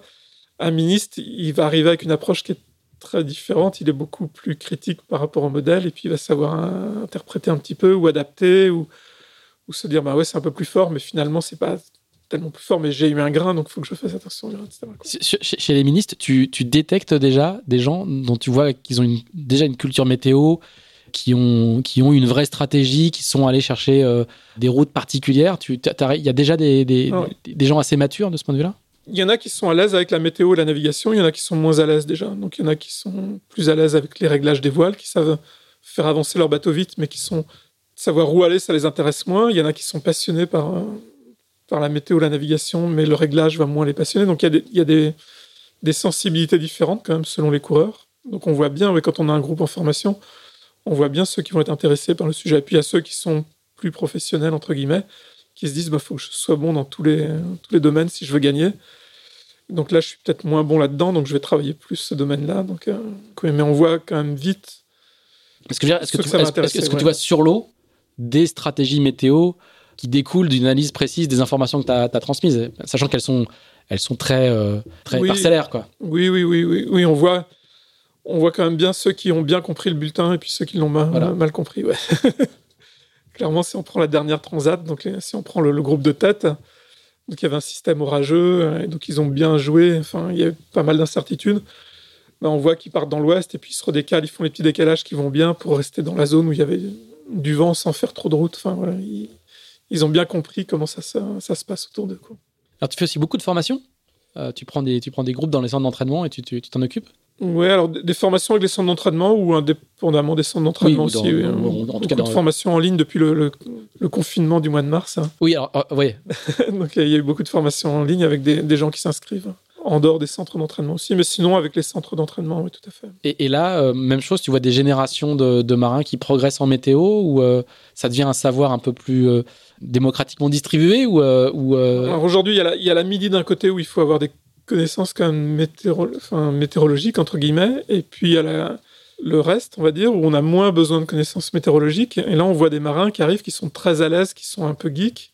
Enfin, une génération qui arrive, qui est très à l'aise avec euh, l'outil informatique, euh, l'analyse des chiffres. Et les meilleurs ont appris dans leurs études ou par leur compréhension des chiffres qu'il faut aussi avoir du recul par rapport aux chiffres. C'est-à-dire que le, le chiffre, il ne faut pas le prendre tel quel. Et c'est ceux-là qui, sont, qui vont être bons aujourd'hui en météorologie, ceux qui arrivent à faire, enfin en routage, on, ne va plus parler de météorologie, mais de stratégie, routage, etc.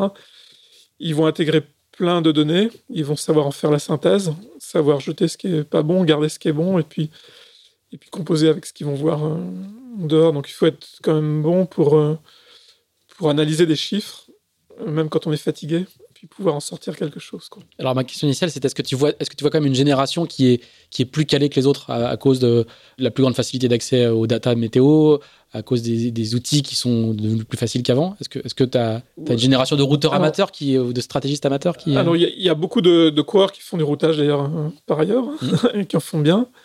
Oui, la jeune génération est, intéressante, mais après on a une, enfin c'est plus compliqué que ça, parce qu'on a une vieille génération, si on, je vais prendre l'exemple de Francis euh, Joyon sur IDEC, qui a une grande, grande expérience, hein, qui manie bien les outils. C'est peut-être pas un grand geek, mais n'empêche qu'il... Et puis qui est très rapide dans le maniement des outils. Donc il sait exactement ce qu'il veut sortir de son routage. Il va y passer peu de temps, mais il sort l'information pertinente. Et donc sur ces bateaux-là, aujourd'hui, on est en connexion permanente, puisqu'on a un fil WhatsApp ou Telegram qui est ouvert, donc on discute... Euh, 24-24. Donc, quand le skipper a une question à poser, il la pose. Et Francis, quand il, charge son fichier, donc si le modèle sort à 6h15, à 6h18, il l'a chargé. Et à 6h20, il va poser la, petite question qui tue, c'est-à-dire qu'il a vu le, le truc important, le point clé de la journée ou des trois jours à venir. Et il pose la question parce qu'il est très. Mais il s'est déjà fait son idée en général. Donc, quelque part, il pourrait. Il n'y a peut-être même pas besoin de routeur, souvent mais, mais extrêmement pertinent. Quoi. Et là, l'expérience compense peut-être la moins bonne maîtrise des, des outils. Ou, ou, une culture euh, euh, différente. Quoi. Ou une culture différente. De, tous les marins avec qui tu as, travaillé, il fait partie de ceux qui t'ont le plus impressionné?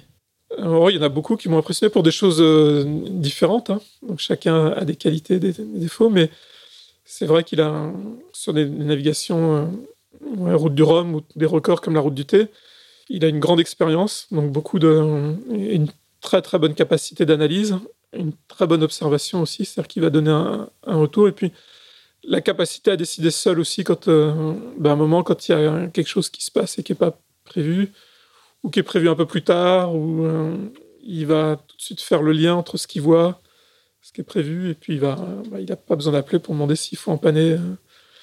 Voilà, on, attend une bascule, ben, le grain arrive un peu, ou le front arrive un peu plus tôt que prévu, ben, il, y va quoi. Il n'a pas besoin de te, de, te demander confirmation quoi. Ouais, c'est ça. Et, donne-nous d'autres noms parmi les marins qui t'ont impressionné. Thomas aussi, mais pour d'autres euh, d'autres qualités. Mais après, tout le monde. Euh, enfin, je, pense qu'il y a. chacun a des qualités, donc c'est difficile de donner beaucoup de, beaucoup de noms parce qu'il y en a qui sont peut-être moins bons en météo, qui vont être plus demandeurs de, de conseils stratégiques, mais qui vont savoir faire avancer leur bateau très très bien et donc qui, qui, vont très très vite. Donc la vitesse, c'est évidemment plus facile hein, quand j'ai un bateau qui va vite. Hein même si on fait des petites erreurs de placement, on va pouvoir compenser.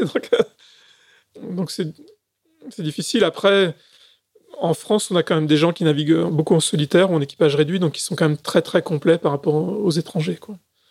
Mais à l'inverse, les étrangers sont beaucoup plus autonomes parce qu'ils ont l'habitude de faire les courses seuls, donc ils vont demander beaucoup plus avant, être beaucoup plus pointilleux avant.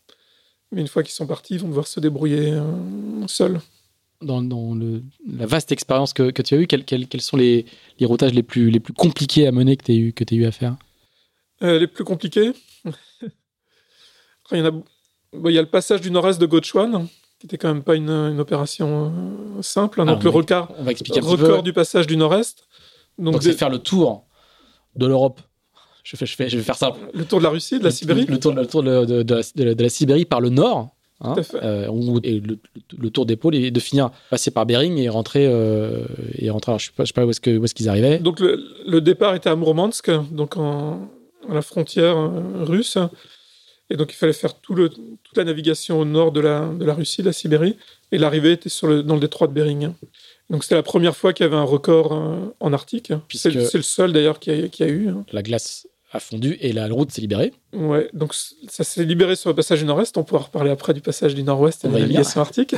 Et donc en 2015, il a fait ce, record en 12 jours, qui était une belle sur l'ancien IDEC, donc un trimaran de, 32 mètres, un ultime, avec un, super équipage. Donc il y avait Boris Herman qu'on a retrouvé sur le, le vent des globes notamment, Joran Kraut. Euh. Donc un super équipage, mais c'était. C'est une route incroyable qui, qui, est très peu, alors qui commence à être de plus en plus empruntée par les cargos parce qu'il y a beaucoup de gains de temps notamment euh, sur la route commerciale vers l'Asie, entre l'Asie et l'Europe. Je ne sais, plus, combien, de jours on gagne, mais c'est. on peut gagner jusqu'à 8000 milles à peu près sur le, entre Shanghai, enfin entre le, nord de la Chine, on va dire. Pas Shanghai, mais le nord de la Chine et puis l'Europe. Et c'est par contre, c'est très très peu pratiqué à la voile. Quoi. Alors c'est peu pratiqué à la voile. Il y, a, il y avait une barrière administrative qui est en train de se lever. Mais en 2015, il y avait encore beaucoup de glace. Donc, euh, il est parti très tard. Il est parti en septembre. Depuis le passage du nord-est, la glace fond beaucoup et le courant a tendance à pousser la glace vers le Canada. Et donc le, passage maintenant se libère hein, beaucoup plus. Notamment, il y a le cap Chelyuskin au nord de la, Russie qui se libérait pas tous les ans et quand il se libérait, c'était quand même euh, tardif. Donc d'où l'importance de, partir tard et à l'époque sur un bateau rapide parce qu'il fallait, arriver de l'autre côté avant qu'il y ait des trop grosses dépressions puis que ça regèle. Donc ça, c'était quand même un record intéressant parce qu'il y avait la, météo, la glace, euh, le, froid et le parcours qui était, qui était nouveau, donc c'était compliqué. Il faut se plonger même, je veux dire, dans les caps, les côtes, les, euh, euh, les ports de relâche sont pas très nombreux. c'est des zones incroyables, quoi. les relations avec les Russes quotidiennes, etc. Enfin, c'est une belle expérience. Après tous les tours du monde, ça reste des belles expériences. Il y a eu le la route du Rhum 2018 avec IDEC, qui était, euh, avec un finish euh, incroyable. Donc là, j'avais travaillé avec Guéno Legainet, c'était euh, c'est une super expérience. Bon, déjà, Guéno, je, le connais depuis qu'il est né. Donc c'est le fils de Gilles, de Gainet. Hein. Qui était architecte. Les premiers bateaux sur lesquels j'ai navigué, c'était des bateaux de son père. Donc il était même pas né à l'époque, en 82-83. Et Guéno faisait partie de l'équipage d'IDEC. Et donc Guéno était sur l'équipage qui a fait le, Jules Verne, qui est détenteur du Jules Verne. Et on a travaillé ensemble sur l'assistance.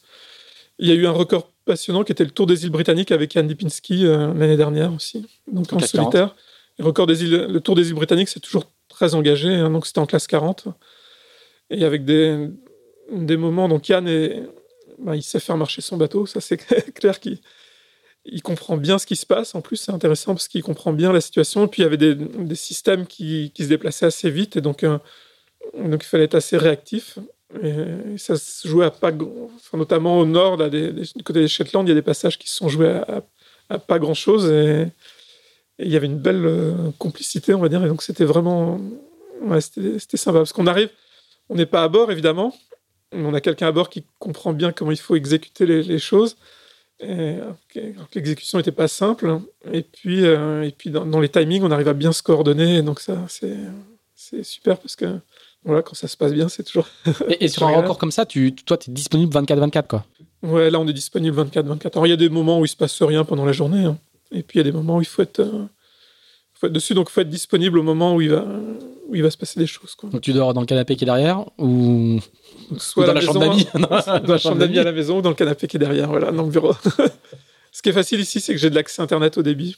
Et donc, euh, donc, je peux avoir plusieurs écrans. Je peux je suis bien installé. Sur la route du Rhum de, Francis Joyon, l'assistance, elle est jusqu'au bout. C'est-à-dire que dans la baie de, Pointe-à-Pitre, tu lui dis attention, euh, à gauche, ça sera, euh, ça sera tout mou, va plutôt à droite, ou, euh, ou ça s'arrête quand il fait le tour de la Guadeloupe, il est déjà en, non, non, autonomie sur, le tour de la Guadeloupe, donc ça s'arrête pas. on explique, hein, quand on fait la route du Rhum, au lieu d'arriver directement par, par l'Est et, et, rentrer à Pointe-à-Pitre, tout simplement, bah non, on va faire un truc beaucoup plus compliqué, on va faire tout le tour de l'île et on passe sous le vent de l'île où il y a des montagnes assez hautes.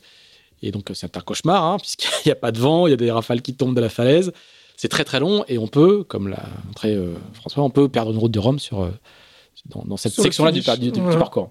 Ou s'endormir pour finir dans les cailloux, comme l'a montré aussi euh, Alex Thompson. Alex Mais donc sur ce finish, ben, on, arrive, enfin IDAC arrive derrière, hein, donc un petit peu de retard sur, sur Massif, sur François Gabard on a une idée qui est de passer euh, à la côte parce que la nuit, donc on arrive de nuit, on sait, enfin en soirée, donc on sait que la nuit ça passe quand même plutôt à la côte. Je pense que Massif avait à peu près le même, euh, scénario. Et puis là, on commence à avoir ce qui est assez marrant, c'est qu'il y, a un réseau d'informateurs qui se met en place, mais, qui n'était pas organisé avant. Hein, mais Guéno, Gainé avait contacté une personne euh, du service des pêches, je crois, la veille. Et puis, et puis on a plein d'informations qui commencent à nous arriver sur il y a du vent là, il n'y a pas de vent là, etc. Et puis là, il y a, des informations de qualité assez médiocre, parce qu'il y en a qui nous disent qu'il n'y a pas de vent, mais on voit que le bateau il avance à 20 nœuds, etc. Donc on se dit celui-là. Et puis il y a un observateur qui est vraiment visiblement meilleur que les autres, qui avait déjà fait du mini en plus, enfin, et qui donnait des, informations de qualité, puis qui était en moto, donc il, était il pouvait se déplacer vite. Et c'est celui-là qui nous a donné plus d'informations euh, sur le, vent qu'il y avait. C'est-à-dire sur le sud de la, côte sous le vent de la Guadeloupe. Ouais, alors euh, surtout depuis Basse-Terre et puis la partie sud euh, de l'île, quoi. Et puis on savait après qu'il y avait des effets de courant aussi euh, sur le sud. Et puis on savait que dans l'après-midi il y avait eu un orage. Et donc on avait des observations sur la côte. Donc on savait que le, le régime de vent, enfin les scénarios habituels étaient probablement un petit peu différents. Et puis on a un modèle à Rome qui sort à ce moment-là et qui semble quand même correspondre assez bien aux observations qu'on a in situ par ce, ce, gars-là. Et puis quand on combine tout ça, ben on se dit bah, il faut serrer vraiment, il faut passer, à point des châteaux, il faut passer vraiment près. Quoi. Et donc euh, Francis après, donc Francis il n'est pas toujours très très bien, on va dire. Et il nous dit j'entendais parler les gens sur la côte, donc j'ai dû passer vraiment près. Quoi. Je suis peut-être passé un peu trop près. Et donc, il avait, on lui avait dit, bah, essaie de passer le plus près possible parce que derrière, ça devrait donner un petit peu, puis tu seras un peu épaulé avec le courant, et donc tu peux peut-être créer un décalage latéral. Et peut-être que le vent, contrairement à d'habitude, bah, il va prendre de la gauche au lieu de prendre de la, de la droite. Donc, on n'était pas sûr hein, de notre coup, évidemment. Et puis, ça s'est déroulé bah, plutôt bien. Puis, à un moment, les bateaux s'écartent. Et, puis, hein. et après la dernière partie, on lui fait des petits schémas, on lui donne quelques infos, mais il était quand même au contact. Il avait un filet en plus, enfin, dans son safran qu'il ralentissait. Et donc, je pense que les derniers messages, il les regarde plus beaucoup, ou d'un œil. Mais là, à partir du moment où c'était au contact, puis il connaît bien la Guadeloupe, la dernière partie, il l'a bien géré. Et à la fin, on lui avait fait un schéma sur une stratégie pour passer la ligne d'arrivée, marquer, etc. Et puis, euh, en arrivant, il nous dit euh, Ouais, mais vous n'avez pas vu, là, il y avait un petit caillou, et là, moi, j'étais au vent, donc je pouvais virer quand je voulais, mais François, il était obligé d'aller encore 100 mètres plus loin pour virer, pour éviter le récif. Et donc, il avait été encore plus loin dans sa, dans la stratégie. il était plus loin que vous, quoi. Il avait été encore plus lucide, quoi. Plus lucide que nous, ouais. Ah, c'est incroyable. Et donc, euh, voilà. Et puis, au final, ça se joue sur quelques minutes, quoi. Ah, effectivement. Ah oui, c'était, c'était, là, c'était de la, du sur-mesure de l'accompagnement. Alors, c'est, incroyable le coup, le coup de l'observateur à moto qui. Donc, le gars, il est au téléphone avec vous, en fait, et, euh, et il vous dit euh, Je suis à tel endroit. Et, là... ce qui est super, c'est qu'il arrive à avoir le, à donner du vent à nous dire à un mille, il y a à peu près tel vent. Quoi. C'est pas juste le vent au bord de la plage comme les, autres données. en plus, c'est un gars qui a une lecture du plan d'eau qui est, qui était très très bonne. Qui est d'autre qualité. Quoi. Et donc, c'est ça qui nous a permis de voir que le modèle finalement qu'on avait bah, collait plutôt bien aux observations. Comme les observations qu'on avait du bateau, puis on voyait François euh, par ailleurs parce qu'on avait sa trajectoire et, et, puis on avait la vidéo parce que le, direct commençait. Donc, euh, quand on recoupait tout ça, on s'est dit, ouais, il y a peut-être quelque chose. Mais la principale instruction, c'était passer vraiment près de la côte et puis essayer d'avoir un petit décalage. Donc sur la route du Rhum 2022, euh, les prix vont monter très très fort pour recruter euh, les les oh, je sais pas, les, les... surveillances euh, côtières quoi. oh non, je crois. Enfin là, ça s'est vraiment fait. voilà, c'est le, le, hasard des choses et puis. Ah, c'est pas c'est intéressant de voir que ça se joue sur. Il faut saisir les opportunités quand elles se présentent. Sur des, sur des, sur des micro détails. Euh, avant qu'on en vienne au, passage du Nord-Ouest qui t'a beaucoup occupé ces, dernières années, je, voudrais juste que tu nous racontes, euh, à côté de tout ça, tu continues à créer des entreprises. C'est ça qui est, étonnant. Il y a Imagili. A... J'ai créé avec euh, Olivier Champeau une entreprise en 2006 qui s'appelle Imagili sur le développement de la vidéo en ligne. Donc on a démarré, YouTube n'existait pas quand on a démarré. YouTube a démarré à peu près en même temps. Ça vous, dit, ça vous donne les, les personnages. Donc après, on est devenu le premier partenaire YouTube dans le monde du sport en France. Mais au final, on n'a pas tellement de on n'a pas trouvé le modèle économique qui va bien. Quoi. Donc, on a beau avoir une chaîne YouTube. C'est la production et la, et la, distribution de, de, Production, distribution de, vidéos, mais. De, voile, hein. De voile, ouais. Alors, sur la voile, compétition, croisière, des tutos, plein de choses, mais, mais le modèle économique n'a pas été au rendez-vous.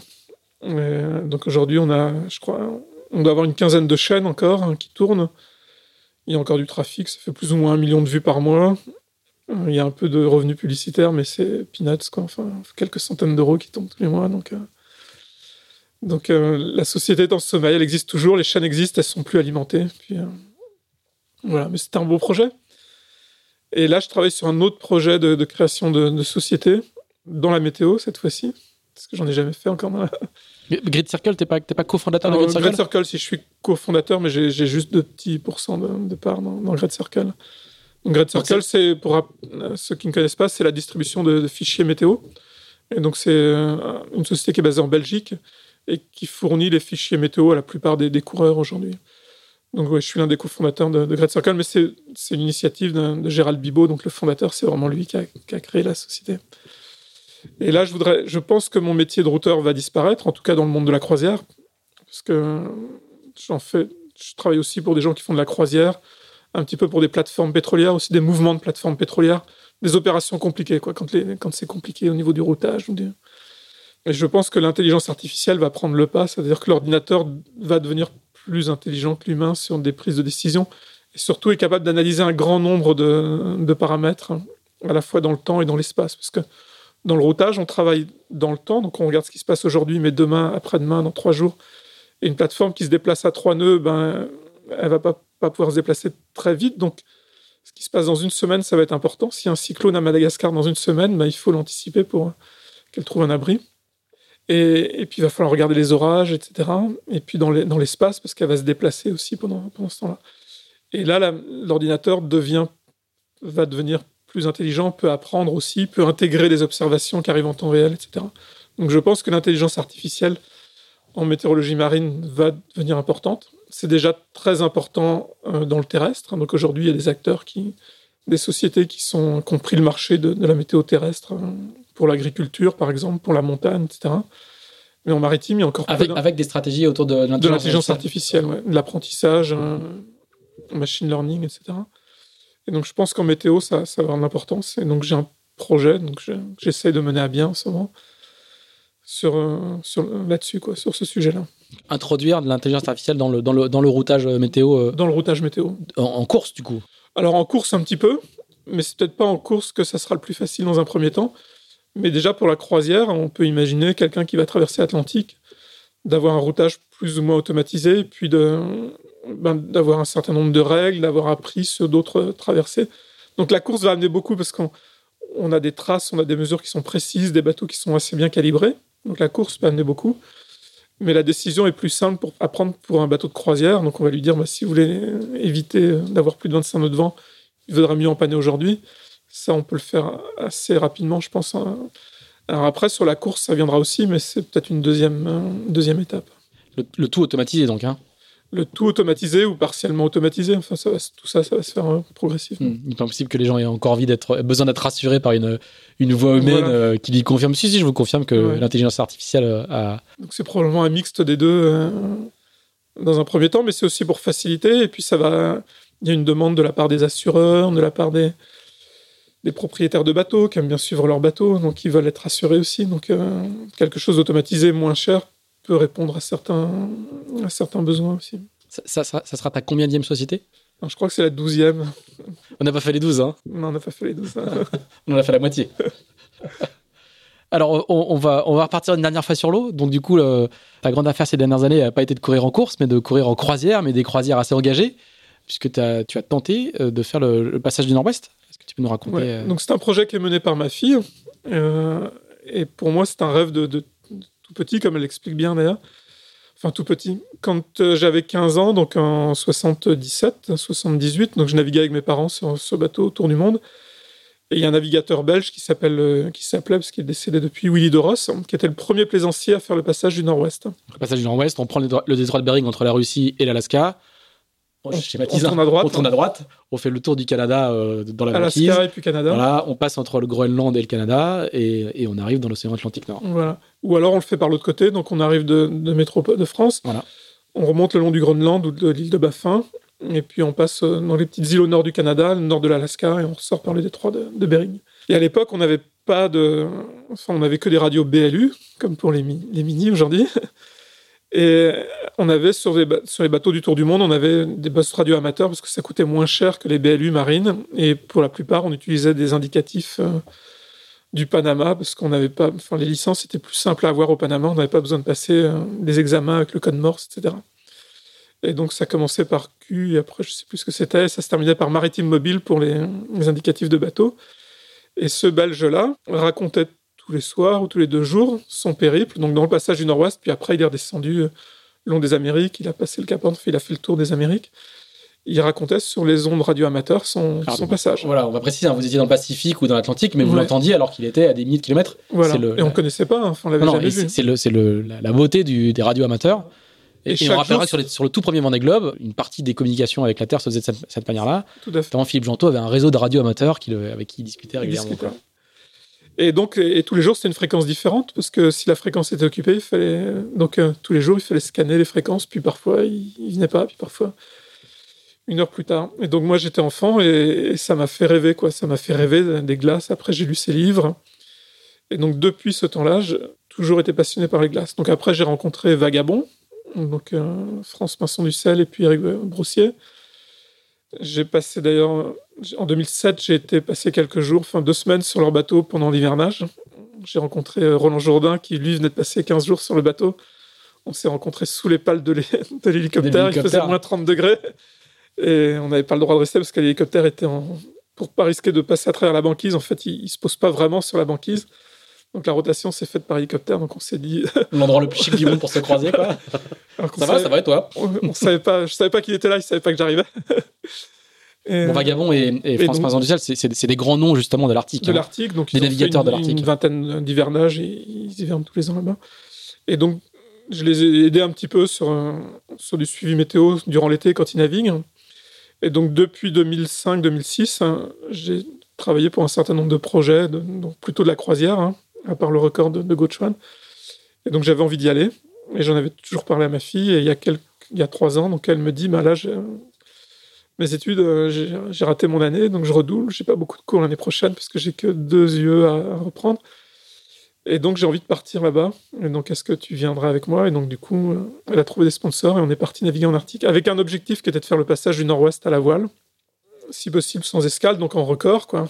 Euh, malheureusement en 2008, en 2018, pardon, c'est pas passé. C'est-à-dire que la banquise a le Alors passage vous avez pris un bateau de, croisière en plastique. Hein on est parti sur un bateau de croisière, un Sunfast 37, donc je reviendrai sur le bateau, le choix du bateau, mais je pense que c'est. Voilà, je repartirai sur le même type de bateau, j'en dis. Mais en 2018, c'est pas passé. Donc, en fait, la banquise fond, elle se morcelle. Le courant porte plutôt de la Russie vers le Canada, pour faire simple. Et donc, on a plein de morceaux de banquise qui viennent encombrer les chenaux entre les îles euh, au nord du Canada. Donc, autant ça se dégage depuis quelques années beaucoup au nord de la Russie, En 2016, ça s'est bien dégagé dans le passage du nord-ouest, donc on s'est dit, ben maintenant ça va fondre de plus en plus. Mais sauf que cette accélération de la fonte fait que finalement, ça, a tendance à se boucher de plus en plus. 2017, c'était compliqué pour Yvan Bourgnon qui a, essayé de faire le, déjà ce record ce passage du nord-ouest. Malheureusement, il n'a pas réussi à le faire sans escale, hein, donc, mais il a fait quand même un beau projet très très engagé. Ah, c'est en catamaran de sport. En catamaran de sport, sur un bateau de, 20 pieds, donc euh, très très engagé dans ces, dans ces Il a fait le tour du monde avec, donc c'était pas. Ouais, il faisait quand même plus chaud, ça, Et 2018, donc ça passe pas, donc on fait demi-tour, mais on passe quand même 60 jours au-delà du cercle polaire et on a navigué que à la voile, donc c'était quand même l'objectif de naviguer à la voile. Et 2019, on y retourne, donc on a des problèmes d'énergie, on a d'autres soucis techniques. Mais je pense qu'en 2019, on aurait du mal à passer à la voile. On aurait pu passer au moteur, mais ça s'est quand même que partiellement ouvert. Hein, donc il y avait toujours au moins 6 dixièmes de glace sur certaines parties, ça veut dire 60% de la surface euh, occupée par la banquise, enfin recouverte de banquise. Et donc à la voile, c'est compliqué de naviguer au-delà de 2 à 3 dixièmes de glace. Au-delà de 20 à 30% de la surface de la mer recouverte avec de la banquise, euh, sans moteur, ça devient dangereux et, compliqué. Après, sur le choix du bateau, donc euh, on peut partir avec des gros bateaux en acier, en aluminium, euh, hyper costaud. Il faut savoir qu'il y a quand même un bateau en aluminium qui a coulé en 2018, qui a été pris entre deux plaques de banquise et qui a, coulé. Enfin, le bateau s'est ouvert et, puis il a coulé très rapidement. Donc c'est pas forcément la garantie non plus, euh, un bateau en, acier. Et quand on veut naviguer à la voile, on a besoin d'un bateau très manœuvrant, parce qu'il n'y a pas beaucoup de vent. Donc il faut un bateau manœuvrant. et donc un bateau qui marche bien dans le petit temps. Et là, on est plutôt, on revient quand même plutôt sur des bateaux en, fibre de verre. Parce qu'il n'y a pas beaucoup de vent, en fait. Il y a souvent pas beaucoup de vent, ouais. Et donc, en 2020, on n'a pas pu y retourner. Le bateau est resté au Groenland. On l'a ramené la première année, mais la deuxième année, on a, on a eu le malheur de le laisser au Groenland. Et en 2020, on n'a pas pu y retourner avec le Covid.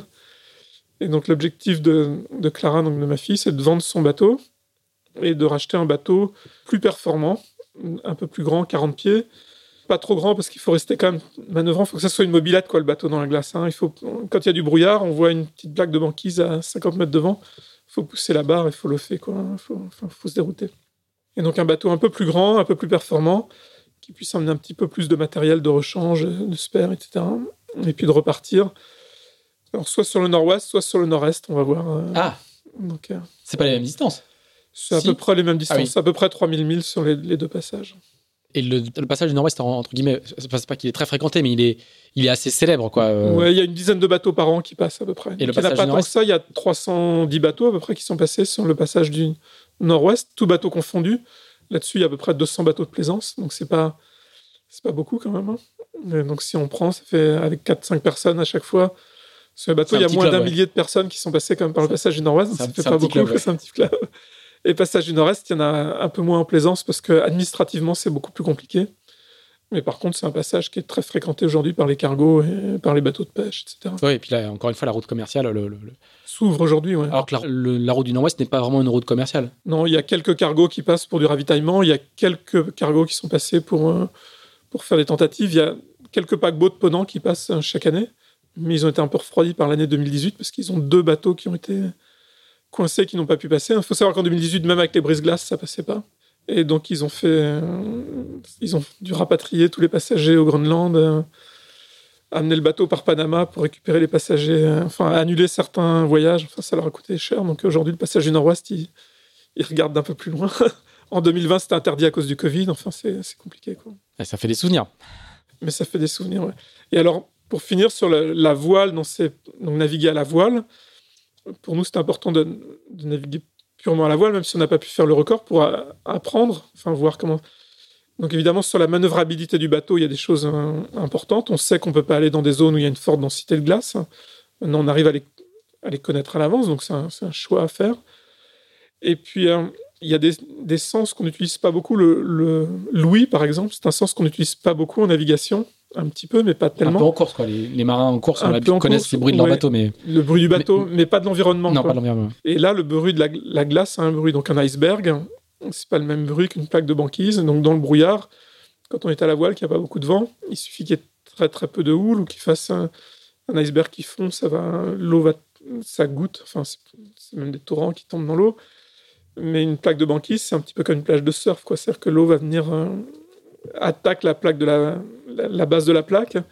Et donc, s'il va y avoir un petit peu de résonance, etc. Donc, c'est Voilà. En naviguant à la voile, on apprend plein de, à acquérir plein de sensations et, et qui sont passionnantes. Quoi. Et je pense qu'il n'y a pas beaucoup de gens depuis les baleiniers qui ont navigué exclusivement à la voile dans ces, dans ces zones-là. On utilise beaucoup le moteur quand même. Donc l'objectif, c'est d'y retourner? D'y retourner de toute façon. Et puis, si possible, d'arriver à établir un temps de référence sur un, un des deux parcours. Mais du coup, l'échéance, c'est quoi? C'est le été, ça va être 2022. dur 2022 plutôt. ouais. 2021, il y a trop de problèmes. C'est pas sûr que ça soit ouvert avec le Covid encore. Enfin, c'est même probable.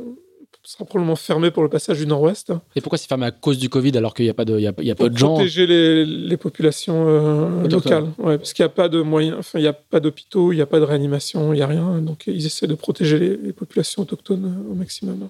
D'accord. Donc plutôt 2000 de- 2022. 2022. Mais t'as pas un peu de travail toi en 2022 Il n'y a, pas- a une route du Rhum il n'y a pas des. Ouais, mais là, T'es c'est. t'es prêt à lâcher ça pour. C'est euh, août-septembre, hein, donc c'est Ah oui, tout est 15 prévu. juillet, 15 septembre. Donc c'est T'es de retour pour la route du Rhum quoi. pour la route du Rhum. Comme en 2018, hein, je suis rentré avant la route du Rhum. tu feras les formations, euh, les, les, les, les roadbooks route du Rhum euh, Avant, euh, avant et tu les, tu Voilà. t'arriveras euh, frais comme un gardon. exactement. Bon. Eh ben, très bien. Eh ben, merci beaucoup, Christian, de nous avoir euh, raconté toutes, toutes ces histoires et ce, long parcours euh, très, très diversifié depuis, le, depuis la Coupe d'Amérique jusqu'au passage du Nord-Ouest. Si vous nous avez suivis jusque-là, euh, merci à vous. N'hésitez pas, comme d'habitude, je le redis à chaque fois, à mettre 5 étoiles sur Apple Podcast. C'est important pour le référencement. Vous pouvez nous envoyer des commentaires, hein, qu'ils soient positifs ou négatifs. On répond à tout le monde. Merci beaucoup pour tous ceux qui en envoient. C'est toujours très instructif. Et puis, euh, on se retrouve dans 15 jours avec un invité ou une invitée qui reste encore euh, à choisir. Merci. Salut Christian. Merci, à bientôt. À bientôt.